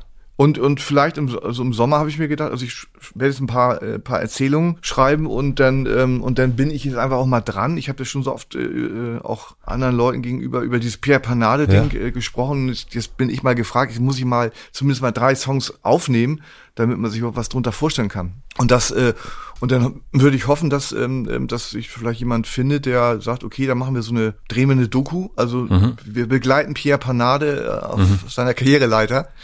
Und äh, das, ähm, das wäre dann so das Programm jetzt für die nächsten Monate. Und ansonsten muss ich mal sehen, was da so auf mich zukommt. Aber setzt du dich dann hin früh, machst deinen Rechner auf und sagst so, wir haben ja jetzt ähm, Pierre Panade steht jetzt an. Genau. Äh, und dann äh, schreiben wir jetzt mal Pierre Panade. Genau, und das ist, gibt einen sehr schönen Satz von dem legendären Schriftsteller Philip Ross. Ja den ich mir richtig hinter die Ohren geschrieben habe und das funktioniert nämlich auch nicht anders, nämlich Amateure warten auf Inspiration, Profis setzen sich hin und arbeiten. Okay. So. Und ich kann mich zum Glück darauf verlassen, wenn ich mich hinsetze und mir irgendwas vorgenommen habe, was auch immer, da kommt dann kommt da was bei raus. Also wenn ich sage netto vier Stunden am Tag, dann habe ich am Ende ein Ergebnis, was ich was ich, ist noch nie vorgekommen. Und ich kann mich nicht dran erinnern, dass es, dass ich irgendwas gemacht habe, wo ich sage, das ist aber ganz, das ist ja, mir fällt ja heute gar nichts ein. Oder das ist so schlecht, dass ich es wegschmeißen muss. Na, es kommt irgendwie, also das, das hat äh, zumindest äh, durch die vielen Jahre der der der künstlerischen des, der Betriebes, ja. ähm, habe ich so eine, habe ich so ein, das das das klappt. Also ich habe auch keinen Schreibstau oder oder wie, wie man Schreibhemmung oder äh, gibt ja so Leute so ähm, Wolfgang Köppen, das ist so jemand aus dem Schriftsteller aus den 50er Jahren, der hat drei Romane geschrieben, die total äh, stilbildend waren und in der äh, große Erfolge und ist, glaube ich, irgendwie in den 90er Jahren gestorben und dann nichts mehr. Mhm. Ist nichts mehr gekommen. Der sich immer nur Vorschuss geholt vom Sokam Verlag, hat davon gelebt. Richtig verrückt. Aber das, dadurch, dass es ja unterschiedliche Sachen sind, wie bist du dann? Also bist du stoisch und schreibst, also ich bleib mal bei dem Beispiel, ähm, weil die auch direkt hintereinander kamen, Handschuh und, und Jürgen. Äh, das sind ja, also auch wie du es dann liest, äh, wenn man sich das Hörbuch dazu anhört, das ein, es sind ja unterschiedliche Tonalitäten. Tonalitäten. Ja. Und wie ist das dann bei dir, wenn du schreibst? Das hörte sich jetzt, ne, wie du es drüber redest, äh, ist es ja so ein bisschen so, ja, was steht heute an? Ne? Ich glaube, ich mache immer meine, meine als wäre ich so ein Beamter. Ähm, aber es hört sich beamtisch an, beamtig. Und geht's dir dann irgendwie anders, wenn du das machst? Oder bist du dann der, der Schreibbeamte und, und ob du jetzt über einen, einen Mörder schreibst oder in, in unglücklichen äh, Ja. Parkhaus? Okay. Genau, so, so ist das. Also äh, das ist äh, tatsächlich relativ egal, ob das, ob das nun was ganz todernstes ist oder was eher äh, komisches. Äh, die, die sozusagen diese meine meine Arbeitsdisziplin oder wie man es nennen will oder wie ich so dabei bin. Ähm, das ist, äh, ich will das so gut machen wie möglich. Und Jürgen muss ich dazu sagen, ist eine Figur, ähm, sehr die alt ich schon, schon. die sehr alt ist, nämlich schon äh, auch ähm, ähm, von 1995 habe ich das erste, diesen, diese, diese, diesen Charakter Jürgen Dose als vom Leben zu kurz gekommener, äh, ver, verschroben linkischer äh, Loser-Typ eigentlich, ne? So. Und das ist so, wenn man so will, ist das, ist dieser Jürgen sowas, was für Loriot Herr Lose war Ja. oder für, sagen wir mal, bekannter, vielleicht ist noch bekannter äh, für, für Olli, Olli Dietrich der Ditsche Ja. ne, so, so eine Lebensfigur. Und ich glaube, dass äh, ähm, in aller Unbescheidenheit, was ich da, was wir da mit diese, dieses dieses kongeniale Zusammenspiel mit Charlie Hübner, dass das so eine, dass es echt eine dick und doof Qualität hat. Mhm. Und ich glaube da fest fest daran, so.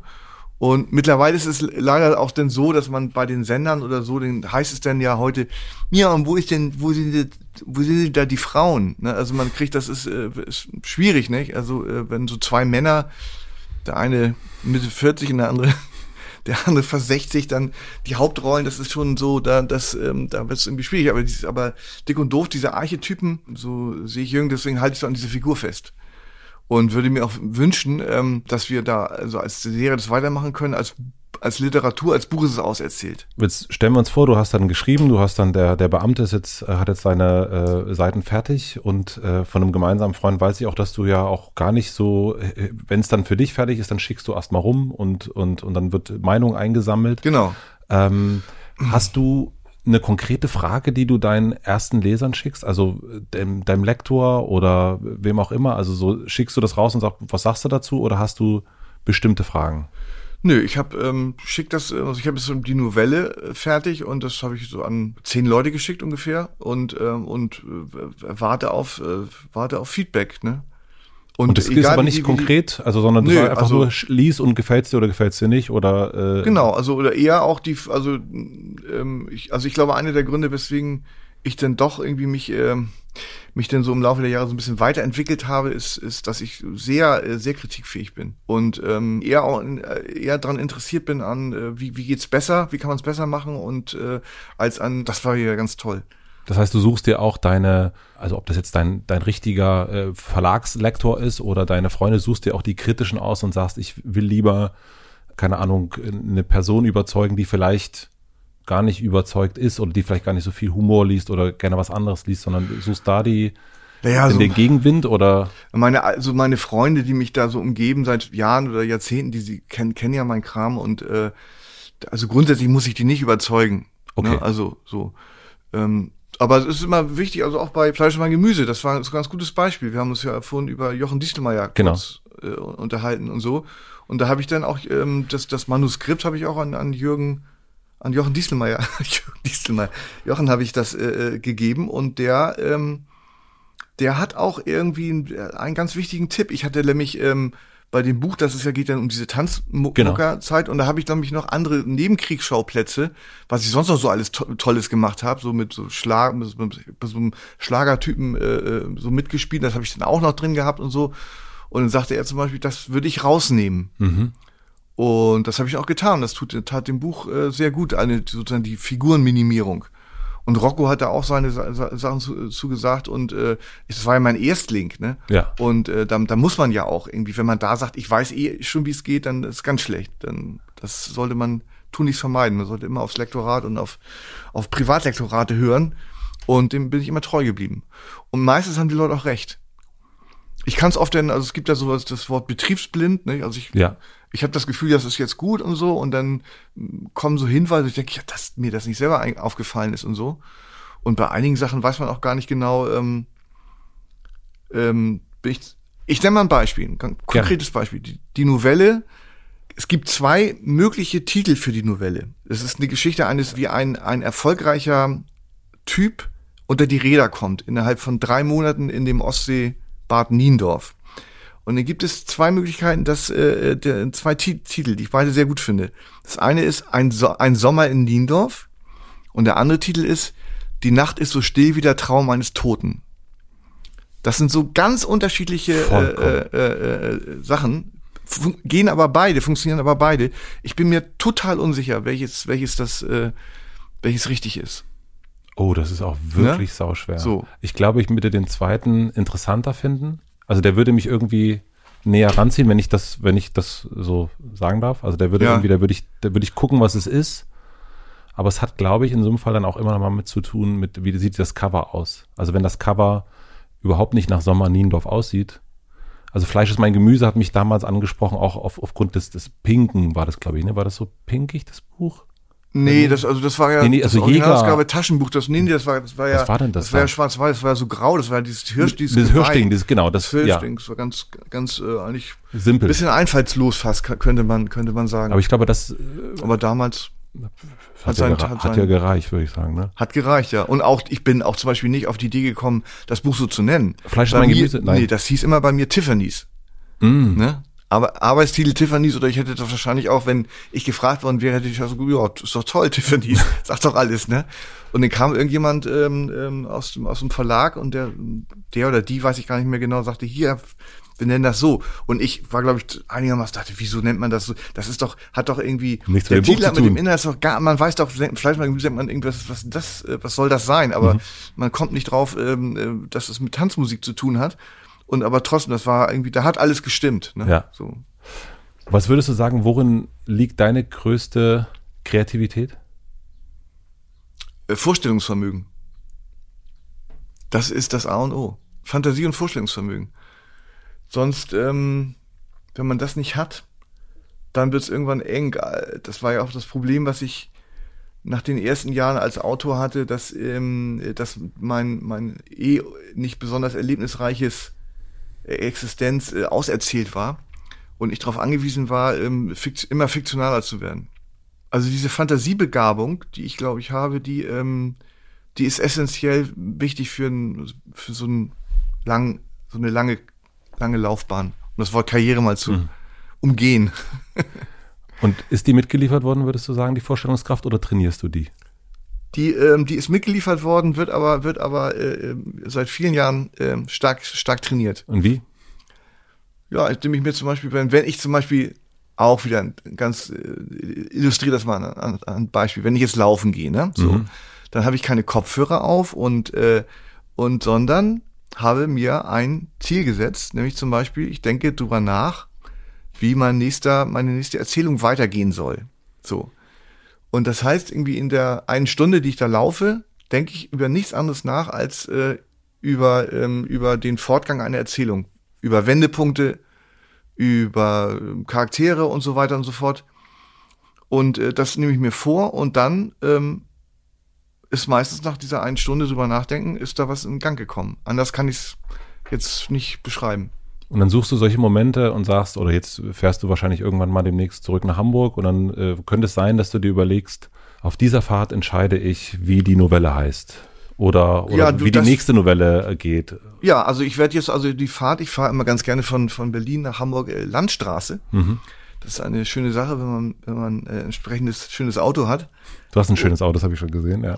Du hast ein schönes Auto. Ja. Also das, ich weiß nicht, ob das deins Also ist. eine, eine wirklich auch eine der wenigen Sachen, die, die, die, die mir echt, die echt Bock machen, so, so äh, im Sommer oder wenn es Wetter erlaubt, so, so offen durch die Gegend zu brausen und eben nicht, nicht Autobahn. Mhm. Aber das sind so fünf Stunden und in den fünf Stunden höre ich ja auch mal zwei Stunden Musik oder so. Aber auch da, ich weiß nicht, ich habe noch keinen, jetzt, jetzt in dieser Sekunde weiß ich jetzt nicht, worüber ich dann nachgrübeln werde, aber ich hoffe, dass mir, äh, dass ich da auch irgendwie nicht, mich, nicht mit, mit leeren Händen zurückkehre. Das wäre fürchterlich. Was, Ja. was, was, was sagt dann der liebe Gott dann? Ich habe eben. Ich, ja. Wir machen eine klitzekleine Pause. Ich möchte euch einen Werbepartner vorstellen. Mein heutiger Werbepartner ist Squarespace. Wenn ihr eurer Webseite ein Makeover verpassen wollt, ist Squarespace die richtige Adresse für euch. Ihr könnt aus vielen personalisierbaren Vorlagen und mit weiterführenden Tools ganz individuell den Look kreieren, der zu euch und eurer Webseite passt. Dabei könnt ihr eure Inhalte flexibel einbetten, zum Beispiel Bilder oder Videos oder sogar Produkte in einem Online-Shop verkaufen. Und außerdem jederzeit auf SEO und Analyse-Tools zurückgreifen, um den Überblick zu behalten. All das und noch viel mehr kann Squarespace. Überzeugt euch am besten selbst. Und für alle, die es direkt mal ausprobieren wollen, habe ich natürlich was vorbereitet. Wenn ihr auf de.squarespace.com slash hutematze den Rabattcode hutematze eingebt, alles groß und zusammengeschrieben, erhaltet ihr bei Squarespace 10% Rabatt auf eure erste Webseite oder Domain. Den Link und den Code findet ihr wie immer auch in meinem Linktree in den Shownotes. Vielen Dank an Squarespace für die Unterstützung dieser Folge. Und nun zurück zum Gespräch. Ich habe gelesen, dass du nach also du hast, also was, wir, ne, was du erst gesagt hast, du weißt schon, wenn du was abgibst, wenn du so ein Hörspiel abgibst oder so ein, so ein, so ein Buch oder ein Text, dass das eine Qualität hat, eine Grundqualität. Aber du weißt ja dann noch nicht, ob das dann auch wirklich draußen, also du kriegst dein Feedback zurück, aber du weißt ja nicht, wie es draußen dann wahrgenommen nein, werden nein, wird. Nein, nein, das, äh, das muss ich auch sagen, das ist eine der, der, der Sachen, die auch ganz schön sind, dass man, ähm, es wird ja immer pro, probiert, irgendwie in jedem äh, Bereich, ob das nun Musik ist oder Literatur oder, oder Film, äh, Hits zu programmieren. Mhm. Ne? Und ähm, das klappt nur sehr, sehr bedingt. Es klappt vielleicht beim, bei der, beim neuen James Bond so, der wird wahrscheinlich auch wieder ganz gut laufen oder, oder bei der Fortsetzung von Fluch der Karibik oder sowas. Aber ähm, wenn es originäre Stoffe sind, dann weiß kein Mensch, äh, äh, wie es beim Publikum ankommt. Ich habe gelesen, dass du nach äh, Fleisch ist mein Gemüse, dass du es nach einer Woche wusstest, dass du im Hotelzimmer lagst und eine Stunde pures Glück hattest. Genau. Und du wusstest dann eine Woche nach VÖ, okay, das wird jetzt, da passiert jetzt was. Nee, nee, also sind schon einige Wochen vergangen. Aber Ach so, es, gab länger, dann, okay. Mhm. es gab dann so einen, einen Moment, äh, ähm, ich hatte, hatte mal eine Zeit lang bei, bei, bei Viva so eine kleine Show und das wurde, das wurde da produziert, auch in den Räumlichkeiten, wo, wo TV Total ja. produziert war. Und dann habe ich damals gesagt, ey Leute, wenn ihr mir einen Gefallen tun wollt, mein Buch erscheint jetzt, ladet mich doch mal ein.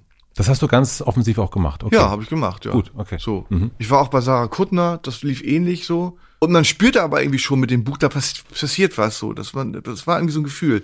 Und dann, äh, und dann war ich bei, bei TV Total, als äh, um, total unbekannter Typ. Also ich war auch irgendwie jemand, den man eigentlich nicht einlädt in diese Unterhaltungssendung. Und dann ging das echt am nächsten Tag bei Amazon auf eins. Und das war so, so ein Moment, irgendwie, ich glaube, diese, diese, dieses, äh, diese Momente rein Glücks, davon äh, ist einem, äh, sind einem vielleicht fünf, sechs, sieben im Laufe des Lebens vergönnt. Und das war so ein Moment, da bin ich nachts aufgewacht und wusste irgendwie, dass das läuft jetzt. Und hatte ja auch eben auch, muss dazu sagen, 20 Jahre Misserfolg auf dem Buckel. Und, ähm, und da habe ich so ein, es war so ein, bin ich nachts aufgewacht und war so richtig geflutet von, von Glück. Wann hast du gemerkt oder gewusst, dass äh, der goldene Handschuh genau das auch äh, einlösen wird? Das war ähm, tatsächlich, äh, das war ein bisschen absehbarer. So würde ich sagen. Also der goldene Handschuh war, es war einfach, es ist einfach ein super, super, super Thema. Ich hatte das Glück, in die Kneipe der, zum Goldenen Handschuh äh, pri privat so zu geraten. Ich habe den, hab die Wirte da kennengelernt oder den Wirt und äh, der sagte mir, der Mensch, hier passieren immer so viele lustige Sachen und da müsstest du mal was drüber machen. Du bist doch Schriftsteller. Und dachte ich, na ja, nur so Anekdoten über den Goldenen Handschuh, ein bisschen wenig für einen Roman. Und dann kam mir die Honka-Geschichte. Wie kam die zu dir? Ja, die, das, der, Honka hat ja da seine Opfer kennengelernt. Genau. Und das heißt ja heute auch Honka-Stuben, ne, so. Und Honka hat mich ja, äh, das hat mich, das war ja damals, als das rauskam, da war ich zwölf und so, das, also es hat mich gewissermaßen lebenslang begleitet.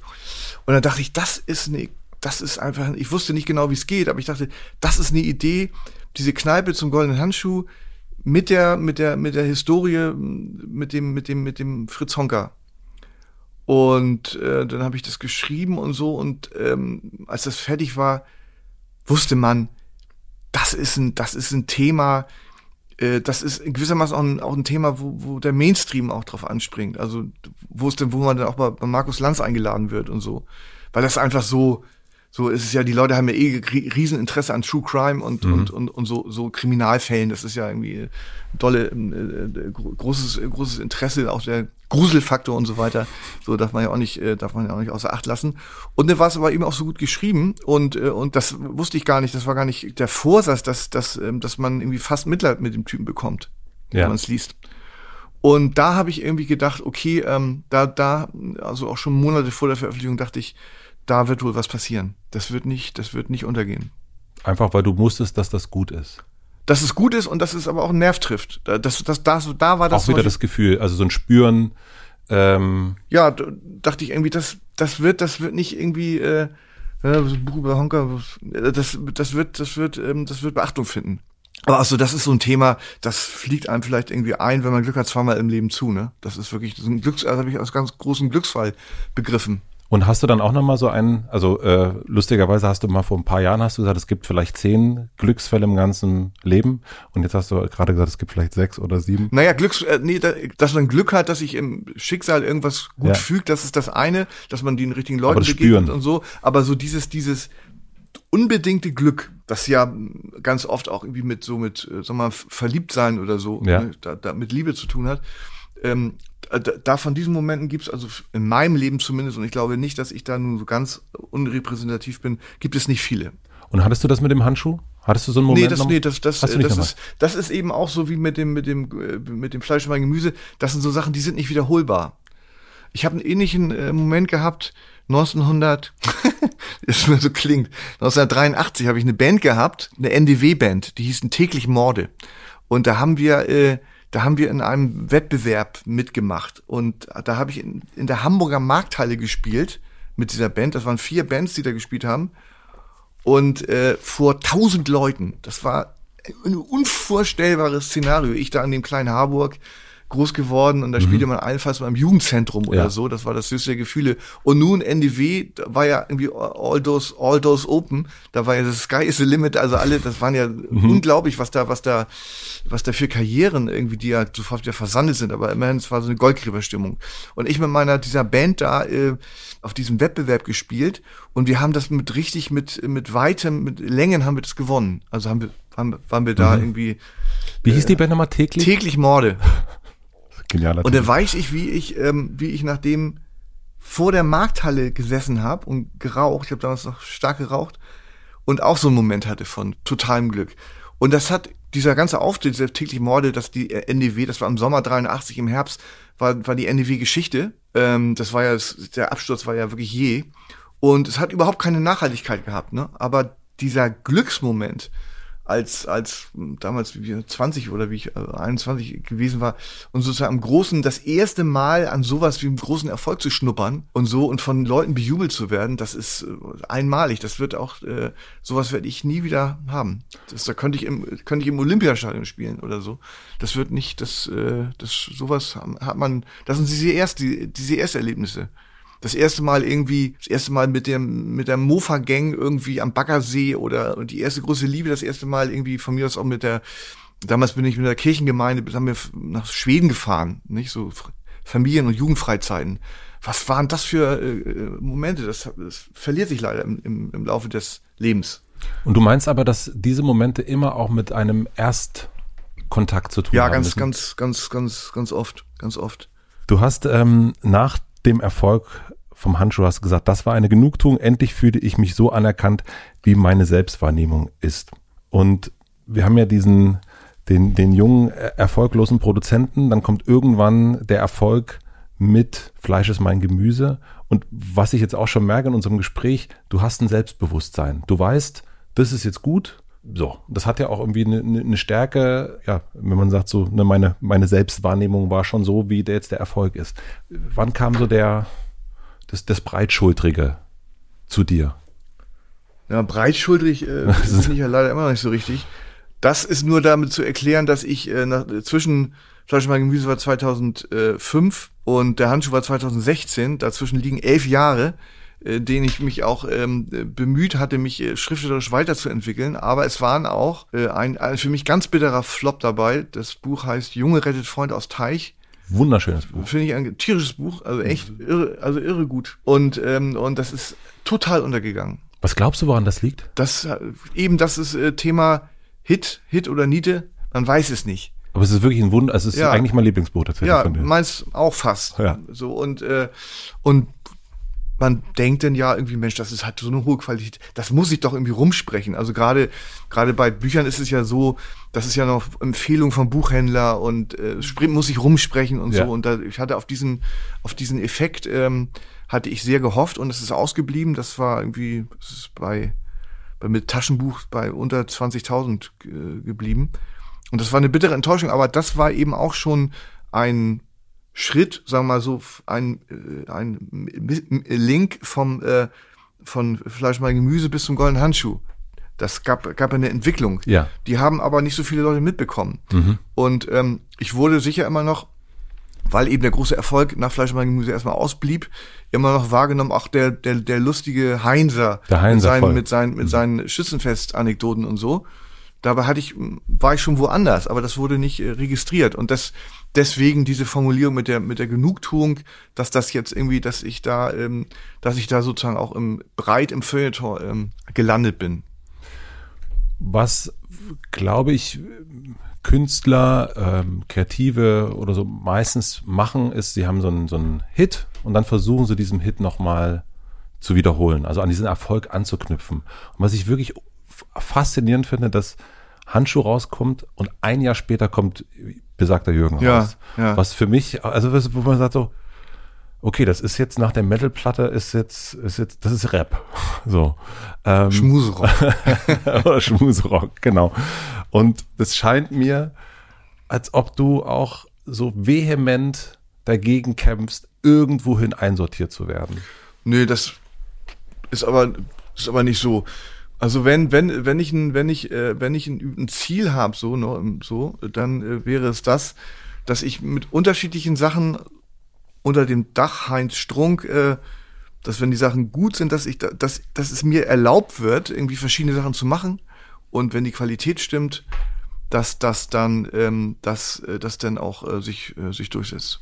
Das ist finde ich ein schönes Ziel. Also nur der Gagvogel zu sein oder nur der, der ganz ernsthafte in seinem Elfenbeinturm, der dep depressive, äh, der depressive Schreibhansel, das, das sind, äh, das sind, äh, das wäre mir zu, das mir zu wenig. Deswegen ist auch diese, das ist echt eine, also um nochmal ein letztes Mal darauf zurückzukommen, auf diesen Pierre Panade. Ich glaube, wir, kriegen- ich glaub, wir kriegen den heute noch verkauft, Ey, das das, Gefühl. das ist für mich das Ding so Büchnerpreis oder so und dann äh, äh, drei Monate später Pierre Panade am Ballermann. Das, also, die, also maximale, der maximale Spagat, das finde ich, das finde ich irgendwie, äh, das finde ich erstrebenswert. Welche Künstler äh, in deinen Augen erfüllen das? Also ich kenne, ich kenne keinen bisher. Vielleicht äh, ist der, der vor dir sitzt. Wer weiß Nee, schon, ne? breitschultrig bin ich eigentlich nicht. Man wird ja wohl noch träumen dürfen. gibt es Kritiken, also du hast schon gesagt, du, du magst Kritiken, aber gibt es Kritiken, die dich nachdenklich gemacht haben? Weil es gibt ja manchmal so, liest man was über sich selbst und es tut erstmal weh und dann merkt man irgendwann, ah, could be something. Ja, na, das ist eher im, so im Privaten. Also wenn ich, wenn ich, äh, wenn ich irgendwie so, ich mache natürlich jetzt keine Beispiele nennen, aber wenn ich mich da mal so, wenn ich mich da mal so, so äh, verhebe, wenn ich irgendwas Falsches, wenn ich da was Falsches mache, das, das äh, und da äh, berechtigte Kritik kommt, das, das nehme ich mir sehr zu Herzen. Aber so, was äh, künstlerische an, angeht, ähm, tatsächlich äh, das letzte, was ähm, was so an wirklich Kritik aufkam, den Schuh, den habe ich mir mal nicht angezogen, war nämlich Jür besagter Jürgen, weil du auch immer darauf zurückkommst. Da, das wurde dann so bei Spiegel Online stand denn, der neue Roman von Heinz Strunk ist aber ziemlich flach. Das wurde dann so als, als gewissermaßen als Rückschritt. Äh, äh, jetzt hat er beim goldenen Handschuh und jetzt geht er wieder zurück zu, zu irgendwie so was Gagmäßigen. Und da habe ich, da habe ich gemerkt, okay, das wird einfach nicht begriffen, dass es was ganz anderes ist und auch sein soll. Dass der Goldene Handschuh und Jürgen nichts mehr zu tun haben. Und es wurde, und das, und, also sag mal, diese Vorwürfe oder diese, diese Kritik habe ich mir auch nicht, habe ich gedacht, okay, alles klar, ich verstehe, dass das so wahrgenommen wird. aber ich habe das, den Schuh ich mir nicht angezogen. Ist aber interessant, du Schuh ich mir nicht angezogen. Den Schuh habe ich mir nicht angezogen, Mhm. aber auch, äh, dir fällt auch keiner ein, der das macht. Deswegen ist es auch einfach nicht, es ist nicht gelernt. Also es ist gar nicht so sehr, äh, dass man, man kennt das einfach nicht wirklich. Also es gibt eben, deswegen mir ist auch niemand eingefallen, wo ich dachte, so der, der spielt Querflöte, macht irgendwie Gagamucke, schreibt einen ganz ernsthaften, finde ich schon sehr berührenden, krassen Roman wie, wie äh, der Goldene Handschuh, aber auch äh, Junge im Teich und das sind ja alles, und dann wieder Jürgen, das sind alles so verschiedene Felder und das erwartet man nicht, dass das alles eine Person ist. Und man wird nochmal träumen dürfen. Hier sitzt die Person ja Gott sei Dank heute vor mir. Aber Ja. deswegen gibt's diese Referenz, glaube ich, nicht für die Menschen. Und dann sind die irritiert, weil man so ein bisschen erwartet, weil man selber vielleicht immer das sein ganzes Leben dasselbe gemacht hat oder so. Aber ich finde ich finde das persönlich sehr interessant, dass es so ist und kann ja auch manchmal sagen, ja, das war jetzt nicht meins, aber es kommt ja nächstes Jahr, kommt ja wieder was in der Richtung Ja. raus. Also Also eine, eine, eine schlimme Kritik, die man, die äh, man hören könnte, hoffentlich von der ich verschont bleibe, ist, Schuster bleibt halt deinen Leisten. Ne? Man hat das ja oft so, dass irgendwie so, sag gibt mal, doch so, gar keine so, Schuster mehr. Ich nenne mal, nenn mal so ein Beispiel Ma- Madonna, ne? Ja. so, die in ihrer Hybris ähm, ähm, jetzt der größte Star zu sein, das hat ja auch eine be- beachtliche Karriere dahingelegt. Dann muss sie auch noch ein Kinderbuch illustrieren und muss auch noch muss auch noch irgendwie Regie führen bei irgendwas und noch irgendwie dies und das machen und das wird dann aber alles nix, weil äh, Madonna einfach als Madonna gut ist. Und sonst äh, ist da nicht so richtig, ist da nicht so richtig viel. Und das reicht ja auch, dicke. Und ich glaube, das gilt für die, ähm, für die meisten. Äh, worum, ich meine, das ist heute so- ne? Wenn, wenn du irgendwie in der Öffentlichkeit stehst, kommen sofort irgendwie ähm, als Schauspieler, egal was, kommen sofort Verlage an und sagen, willst du nicht mal ein Buch machen? So. Dann wird einem gegebenenfalls auch ein Ghostwriter zur Seite gestellt und so und dann soll irgendwie jetzt gerade irgendwie Olivia Jones mit ihrer Lebensgeschichte oder so, ne? So, das, äh, und ähm, aber das kann man natürlich auch nicht, das kann man natürlich nicht vergleichen mit, das ist ja, das sind ja einfach lustige, launige Episoden aus ihrem oder seinem Leben. Was will ich damit sagen? Ich weiß es auch nicht so genau. Ähm, ähm, ähm, jedenfalls, wenn ich, wenn ich bei irgendwas das Gefühl hätte, uh, das, das ist jetzt nicht so gut, dann würde ich auch, dann würde ich, dann wird das auch nicht der, das Licht der Öffentlichkeit erblicken. Da ist so meine sozusagen die innere äh, Qualitätskontrolle, die ist so hoch, dass ich das äh, dann verwerfen würde. du hast in deiner Kunst ganz viel versucht, also so hast du ganz viel verarbeitet. Ja, also ganz viel Beziehungen, die du hattest, Abhängigkeiten, die du hattest, Depressionen und so weiter und so fort. Kann Kunst da irgendetwas lösen am Ende, wenn man das Nein, glaube ich nicht. Also ich diese diese ähm, diese bisschen Lieschen Müller Ding irgendwie ähm, ähm, mit der durch die Kunst ähm, äh, irgendwas zu verarbeiten oder so. Ich will das gar nicht ausschließen, dass es dass es Leute gibt, bei denen das so ist, aber bei mir ist es nicht so. Ich bin nur ganz froh darüber, dass die Kunst äh, ähm, mir die Möglichkeit gibt, aus zum Beispiel diesen diesen zwölf sehr toten Jahren, als ich Tanzmucker war, also die die ich zu der Zeit als wirklich verlorene Jahre ähm, empfunden habe, dass ich daraus dann im Nachhinein ähm, ähm, hab ein Buch machen können. So, das ist also, dass man so, so dass man, dass man das so verwertet, ne? dass die Jahre nicht äh, komplett sinnlos verstrichen sind. Aber so, dass ich mich äh, hinsetze und es gibt ja diesen Satz, sich was von der Seele schreiben, ne? Oder so. Das, das ist, ist nicht zutreffend.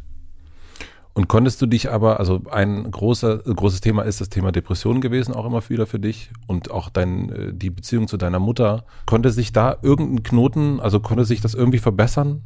Hat sich das irgendwie, oder ist das einfach so da, wie es da ist? Und auch schon immer da war? Naja, die, die, ähm, die ähm, Depression habe ich dann in, in den vielen Jahren ein bisschen, nieder, ein bisschen niedergerungen und weiß, weiß in etwa damit umzugehen. Es ist auch eine andere Form von, also man sieht diese, diese Depression oder was, äh, Störung, die, ähm, als sie auftrat, war das so was Gleißendes, was, was sehr, sehr sch- schrilles, Gleißendes, mit Angst und paranoiden Zuständen besetzt. Und wenn es heute, ist es eher was, was drückend, aber ähm, ähm, man, man kann es man kann's irgendwie bewältigen, man kann damit leben. Das ist so, so versuche ich, dass es ja auch gibt da Leute, die sind, haben irgendwie andere, haben körperliche Beschwerden, sind zuckerkrank oder oder Mhm. sonst wie was und so. Da muss, das ist irgendwie auch, das ist, das ist eben so, das ist eben so wie es ist. Und ähm, ich habe das letzte Mal vielleicht vor zehn Jahren habe ich glaube ich so mit Antidepressiva ähm, probiert, äh, damit, äh, das, und das, das, da bin ich aber an die Falschen gekommen, da ging es mir noch schlechter. Das war ganz äh, grauenhaft und deswegen äh, bin ich jetzt auch von, habe ich auch gar keine Lust mehr mit Tab Tabletten oder so zu experimentieren. Wie gesagt, es gibt ein ganz, ein, äh, ein äh, bisschen Sport machen und relativ wenig Alkohol, womit ich mich sehr schwer tue. Mit dem wenigen Alkohol und übrigens mein, mein, mein, mein Geld versickert im Champagner und an den sehr teuren Obstbränden. Das muss ich schon sagen. Da, ähm, da lege ich Wert auf Exklusivität. Das heißt, du hast ähm, durch die Kunst oder durch, dein, durch deine Erfahrung eher gelernt, mit diesen Dingen zu leben und ähm, wie, also mit den Unwegsamkeiten. Genau. Den, mhm. Genau, also man kann, äh, ich, das ist jetzt auch, das mögen andere anders sehen, das ist auch völlig legitim. Ich bin der Meinung, dass man sich das nicht alles wegtherapieren kann. Man kann es irgendwie in den Griff kriegen oder so, aber so die, die, äh, diese, diese, diese, diese Vorstellung, dass man das wirklich, dass man das ernsthaft eliminiert, dass man, dass man sich diesen, wie so ein, wie so ein, wie so ein, äh, so ein Bereich in der Hirnregion, dass man das sozusagen äh, verödet oder so, die, die äh, trüb sind oder was es auch immer sein mag, äh, das, ähm, das geht vielleicht in 50 Jahren oder so. Hoffe ich, wäre schön. Aber im Moment noch nicht.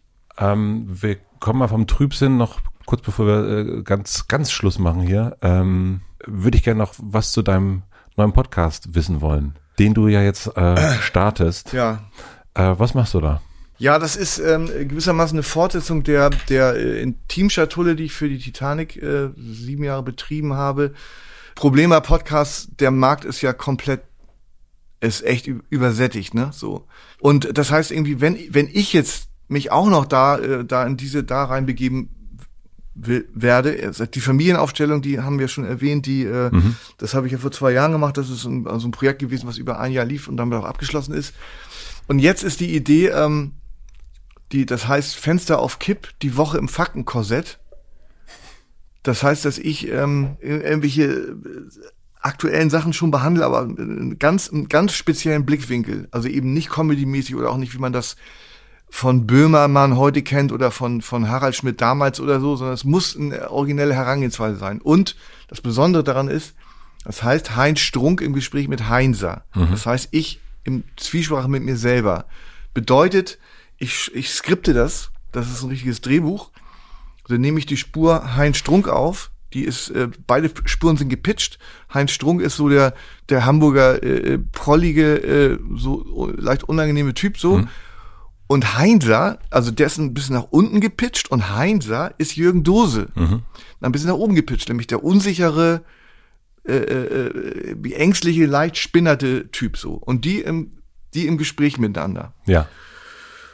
Ähm, es ist relativ aufwendig, das zu, das zu äh, aufzunehmen und das muss man ja auch zu, als auseinanderschneiden wieder zusammensetzen und Machst so. du das alles? Nee, das macht, also dieses, das übernimmt freundlicherweise meine Produktionsfirma Studio Bummens. Mhm. Die liebe Mia macht das. Das ist wirklich, das ist wirklich so eine Frickelarbeit. Das, das ist, ich habe es bei der Familienaufstellung alles selber gemacht. Das ist unendlich. Da habe ich zum Teil habe ich ein, ein, Routing gehabt von, von, das waren ja 50, 50 60 Spuren, die da zum, zum Teil, also die Figuren, die gesprochen haben, plus alle Geräusche und so, das war ir, ein irrsinniger Aufwand. Das, das kann ich nicht mehr, das kann ich nicht mehr leisten. So, und das ist der, das ist das Konzept, das ist immer so 20 Minuten lang, ähm, ungefähr, ist so die, der, die, der Ansatz. Und ähm, da muss ich mal sehen, wie das, ob das funktioniert. Ne? Auch da ist es eben so, keine Ahnung, ob es ähm, ich versuche so gut wie möglich zu machen. Auch das wird sicher drei, vier, fünf Folgen dauern, bis das so auf, bis es so den muss. Das ist ja eine neue Form. Das, das ist ja auch kenne ich ja auch noch, habe ich auch noch nicht gemacht. Aber wenn du ne? sowas machst, hast du dann für dich so ein, okay, ich probiere das jetzt für äh, also du hast ja erst äh, ähm, ne, Ideen für die Zukunft schon sozusagen skizziert, aber hast du dann auch so ein, okay, ich mache das jetzt mal zehn Folgen lang und dann entscheiden wir, ob wir es weitermachen? Zwölf. Zwölf Folgen. Also eine Staffel. Ich habe das hab mit den mit den Leuten von Studio, also von mit Jon Hanschin von äh, Studio Bummens, mhm. das so vereinbart irgendwie, wir machen das jetzt, probieren das aus, drei Monate, zwölf Folgen und dann äh, sieht man ja, mhm. ob's, ob's, äh, ob's läuft oder nicht. Also und im Fall, wenn es jetzt, wenn es irgendwie Nerv nicht trifft oder so, was ich durchaus äh, mir vorstellen kann, weil das eben auch sehr, auch speziell ist, es hat mit den, mit den üblichen Lava-Podcasts nichts zu tun oder wenig dann würde ich sagen, okay, dann, dann äh, ist mein Typ ja wohl nicht gefragt. Ne? dann würde ich mich aus dem Podcast-Segment auch wieder ähm, zurückziehen. Und dann kommt im Juli kommt raus, es war immer so schön mit dir. Es ist, es ist immer so schön es ist mit immer, dir. Ja. es ist immer so schön mit dir. Meine Güte. Ganz kurz, worum geht's? Das ist äh, eine katastrophal sich vollziehende und endende äh, Liebe. Wie man heute so sagt, irgendwie die, ähm, die Beschreibung einer toxischen, toxischen Beziehung. Und da sind sehr viele eigene Erfahrungen mit eingeflossen, aber auch viele Beobachtungen, äh, die ich gemacht habe, so im Laufe der Jahre von so klassisch die, äh, die Beziehung, wo man, wo sich die Leute äh, äh, gegenseitig mehr oder weniger zerfleischen oder im Weg stehen und man sich fragt, um Gottes Willen, das Leben ist kurz, warum trennt ihr euch denn nicht? So, ne? Also sowas. Oder die Variante des paranoid-hysterischen nicht mit und nicht ohne sein können, diffuse sexuelle Abhängigkeiten und, ähm, und, und, und also all der Wahnsinn, den, den wirklich, um das jetzt mal so zu sagen, blödes, blöde Formulierung, den jeder schon mal so erlebt hat. Und das habe ich irgendwie, also all das, was ich, wie gesagt, er- erlebt habe, erfahren habe und mitbekommen habe, das habe ich in dieses eine Buch reingepackt. Das war mir so ein Ziel, das mal, das habe ich schon, trage ich auch schon seit zehn Jahren. Ist das die Beziehung, wegen der du dich tätowiert hast? Nee, Nee. Nee, das ist äh, auch das ist all- komplett, äh, äh, wenn ich sage, es ist komplett fiktiv, meine Erfahrungen sind natürlich nicht fiktiv, ne? Aber ich habe das dann so, äh, äh, so, also so geändert, dass äh, sich dann nicht niemand wiedererkennt. Und jetzt hast du dich damit beschäftigt. Was glaubst du, warum können sich die Menschen nicht trennen? Warum bleibt diese Abhängigkeit da, wo man doch eigentlich, ne, das Leben ist so kurz und so weiter, aber warum, was hält einen? Ja, es gibt ein ganz grundsätzliches Ding, äh, das ist äh, psychologisch äh, driven, ähm, dass der Mensch grundsätzlich äh, Angst vor Veränderung hat. Weil Veränderung, ähm, ähm, Veränderung bedeutet ganz oft, ähm, ähm, äh, jedenfalls in der Vorstellung der Leute, Versch Verschlechterung. Keine Verbesserung, sondern Verschlechterung. Deswegen werden die Kräfte, die alle Kräfte aufgewendet, um die Normalität ähm, erträglich zu machen oder erträglich zu halten. Und ähm, ähm, deswegen äh, gelingt so wenigen Leuten der Befreiungsschlag. Miss, genau, misslingt das so, so oft und, und deswegen bleiben die Leute, wie das Kaninchen vor der Schlange, bleiben die in diesen längst havarierten Beziehungen, wo Sex sowieso schon lange nicht mehr stattfindet, aber auch irgendwie sonst all, also alles alles zerrüttet und kaputt und so und trotzdem bleiben die da bleiben bleiben die da gefangen. Und ähm, da gibt es natürlich auch einen ganz anderen äh, profanen profanen Grund äh, nämlich äh, allein zu sein. Da haben ganz viele Leute können das nicht. Ich konnte es früher auch nicht. Kann es jetzt mittlerweile ganz gut so so allein sein. Also im Sinne von von äh, ke- keine Beziehung haben. Und natürlich äh, sp spielen ja auch oft, das darf man auch nicht unterschätzen, obwohl es heute keine, keine Wirtschaftsgemeinschaften mehr gibt wie vor 50 oder 100 Jahren, aber solche Sachen, dass, äh, dass Trennung oder, oder Scheidung irgendwie auch echt äh, die Leute ruiniert. Ne?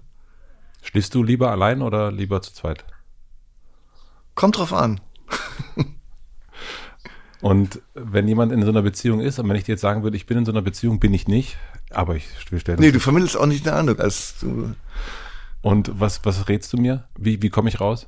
Ja, das ist immer, das, das ist natürlich immer so der, äh, äh, ganz schwer zu sagen, weil das ist alle, die die Aufsicht auf so eine zerrüttete Beziehung haben, sagen, so und so musst du das machen. Aber wenn man, das hat man doch auch schon hundertmal erlebt, wenn man selber in der Haut steckt und eigentlich weiß, also auch intellektuell ist einem das klar, irgendwie so, dass jetzt irgendwie sehr viel für eine Trennung und sehr äh, spricht und sehr wenig da zu bleiben, aber das durchzuziehen, auch der Trennung so was Traumatisches und ganz oft auch dann ähm, Angst davor, äh, dass es dem anderen, an dem man ja immer noch immer noch hängt und für die man auch Verantwortung hat, dass dass der damit nicht klarkommt. Auch da sind wir dann wieder beim Thema Schuld. Ja. Angst und Schuld. Angst und Schuld, das, das Allerschlimmste, was so passieren kann, ist ja sogar, wenn, wenn man sagt, irgendwie, pass ich, unsere Beziehung, ich glaube, das ist nichts mehr und so, ich möchte mich von dir trennen. Und dann sagt das Gegenüber, Mann oder Frau, spielt keine Rolle, ja, dann bringe ich mich um. Alle schon, äh, hat's alles schon gegeben, ne? Oder, oder droht mit irgendwas, Ja. so. Äh, und diese furchtbaren Untiefen, ähm, die äh, werden in dem Buch, ähm, glaube ich, ganz, ganz interessant behandelt. Ich bin sehr gespannt drauf. Die letzten drei schnelleren Fragen. Aha. Vom, vom Zusammenreißen Auf muss ich mich jetzt. Du musst, nein, ich mich mir auch. Was denken andere über dich, was nicht stimmt? Dass ich ähm, äh, ganz irgendwie arrogant und unangenehm im Umgang bin und äh, abweisend und so, also unf un unfreundlicher, unsy tendenziell unsympathischer Zeitgenosse. Meine Backe tut immer noch weh vom, von der Schelle am Anfang. Echt? Siehste? Naja, aber das muss unter uns bleiben. Die, die Kopfnuss tut immer noch weh. Okay, das denken andere. Und versuchst du das zu ändern? Ja, das kann ich, kann das ja immer nur, wenn die mich, also das ist ja das, das ist ja das Schöne, dass mir das im Nachhinein gesagt wird. Ne? Die, äh, ähm, also so, wenn die, wenn die mich kennenlernen, irgendwie, ich bin eigentlich, glaube ich, irgendwie ganz pflegeleicht und grundsätzlich erstmal freundlich und, ähm, und kann mich ganz gut benehmen. Und ich finde das, also alles andere finde ich auch öde. Also so eine Arroganz zur Schau zu tragen, weil man glaubt, man sei irgendwie jetzt irgendwie was Besonderes. Muss man, muss man, muss man selber wissen. Ähm, ich habe gelesen, dass du eine Lektürenliste führst. Ja. Und ähm, ich fände es schön, wenn du vielleicht ganz kurz an das Gespräch denkst, was wir jetzt hatten, und ähm, den Hörer und Hörerinnen eine Buchempfehlung aussprichst. Was würdest du uns empfehlen? Ja, also ich habe ich habe ich habe eine Lektüreliste, ich habe das heißt ja in, in, der Literatur heißt es ja Kanon. Ich habe eine 50 Bücher umfassende Liste und äh, da an äh, Nummer eins ist, ähm, das hat, da hat sich auch nichts geändert, äh, der südafrikanische Autor J.M. Coetzee. Mhm. Ähm, und das Buch heißt Schande. Und dafür hat er 1999 den Literaturnobelpreis bekommen. Und das ist überhaupt mein, das ist äh, mein Lieblingsautor. Da, das ist, der kann es einfach. Wobei ich überhaupt, ich ähm, merke so, dass ich, dass, ähm, die, ich, äh, dass ich jetzt immer mehr zu den, zu den, äh, dass ich jetzt ein Südafrikaner, aber generell bei den Nord, Nordamerikanern bin. Also von Philip Ross, äh, Richard Ford, äh, auch äh, unbekannte, ähm, äh, unbekanntere Dennis Johnson oder Richard Yates, Yates, wie er auch tun wird, oder so, das sind so die großen Meister, die, die äh, auch, auch Tom Wolf, so ein paar, mhm. also äh, die also so, so im, im Pop, äh, ich habe auch neulich das erste Mal Kerouac gelesen unterwegs. Der hat jetzt nicht, der hat also die die Amerikaner sind handwerklich irre gut. Das, ja. das können die Deutschen gar nicht. Die, das, von den Deutschen ist keiner. Äh, ähm, ich habe bei, bei Tom Wolf wieder zum Beispiel ein, ein, äh, in allen Einzelheiten ein ein Baseballspiel beschreibt, so mit den, das ist so tricky und so äh, so eine Materialbeherrschung, das ist irre, das von den von also also meines Wissens ist von den von den deutschen Autoren, es gibt auch ein paar wirklich gute, aber ist da kaum einer. Ähm, kann, kann, ich kann es auch nicht. Also ich. Wer wäre ein deutscher so. Autor für dich? Hä? Wer wäre ein deutscher Autor, der vielleicht so in die Nähe kommt? Naja, so Boto Strauß, aber der schreibt ja auch anders irgendwie und ähm, ja, aber den Deutschen ist, da fallen mir tatsächlich irgendwie also so, so ihr Handwerk beherrscht, äh, zum Beispiel Sibylle Livicharov. Mhm. Ja, aber so viele, äh, nee, da. Okay. Viele fallen mir nicht ein. Dann kommen wir zur letzten Frage, äh, lieber Heinz. Äh, stell dir vor, ich habe eine große Plakatwand äh, am Alexanderplatz und du darfst entscheiden, was für alle Berliner und Berlinerinnen für eine Woche zu lesen sein würde. Was würdest du draufschreiben? Das ist immer die letzte Frage. Ich bin wirklich sehr gespannt, was ob es ernst oder was es auch immer ist. Eine schwache Hand gehört gebrochen. Vielleicht wächst sie ja stark wieder zusammen. also ein kleiner, den kleinen Gag, den erlaubst du mir. Den erlaube ich dir auf jeden Fall. Vielen, vielen herzlichen Dank. Ja, bitte, gerne. Hat mir richtig Spaß gemacht. Danke.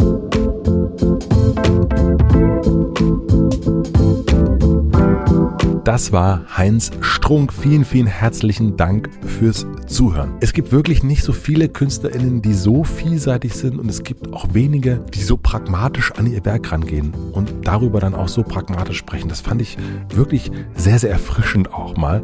Was mir hängen geblieben ist, ist einerseits das Einbeziehen von Kollegen, was er macht und dass er dann auch auf ihre Meinung hört. Also, dass er nicht so abgehoben irgendwo sitzt und meint, dass er alles weiß und sein Erfolg gibt ihm ja recht, sondern eben das Einbeziehen von anderen, dass er das so macht. Und was mir auch sehr, sehr hängen geblieben ist, dass er gedanklich schon beim nächsten Projekt ist, obwohl das aktuell noch gar nicht richtig angelaufen ist. Wir haben uns ja getroffen für Fenster auf Kipp, seinen neuen Podcast. Und es geht aber auch nicht um seinen neuen Roman, der jetzt auch demnächst erscheint, sondern wieder um das nächste Projekt, was irgendwann mal, was er realisieren will. Das finde ich wirklich erstaunlich, wie er da einfach so durchackert und eins nach dem anderen produzieren möchte und sich gar nicht ausruht und sagt, ach, jetzt habe ich diesen neuen Podcast und das ist schön, sondern immer next, next, next.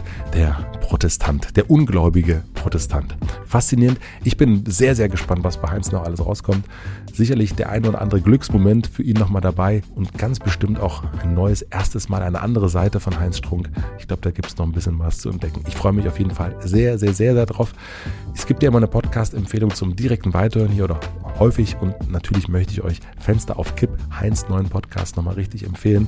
Jede Woche Freitag kommt eine neue Folge raus. Heinz schaut mit sehr eigenwilligen Blick auf die Ereignisse der Woche und wenn man den News so ein bisschen ambivalent gegenübersteht, so wie ich zum Beispiel, dann kommt man da voll auf seine Kosten. Vielen, vielen herzlichen Dank, Heinz, für deinen Besuch. Herzlichen Dank auch an Coro Taxfix und an Own Running für den Support hier im Hotel Matze. Vielen herzlichen Dank an Anni Hofmann für die redaktionelle Unterstützung, Maximilian Frisch für den Mix und den Schnitt und an Jan Köppen für die Musik. Ich wünsche euch noch einen schönen Tag, eine gute Nacht, bleibt gesund. Bis nächste Woche Mittwoch. Euer Matze.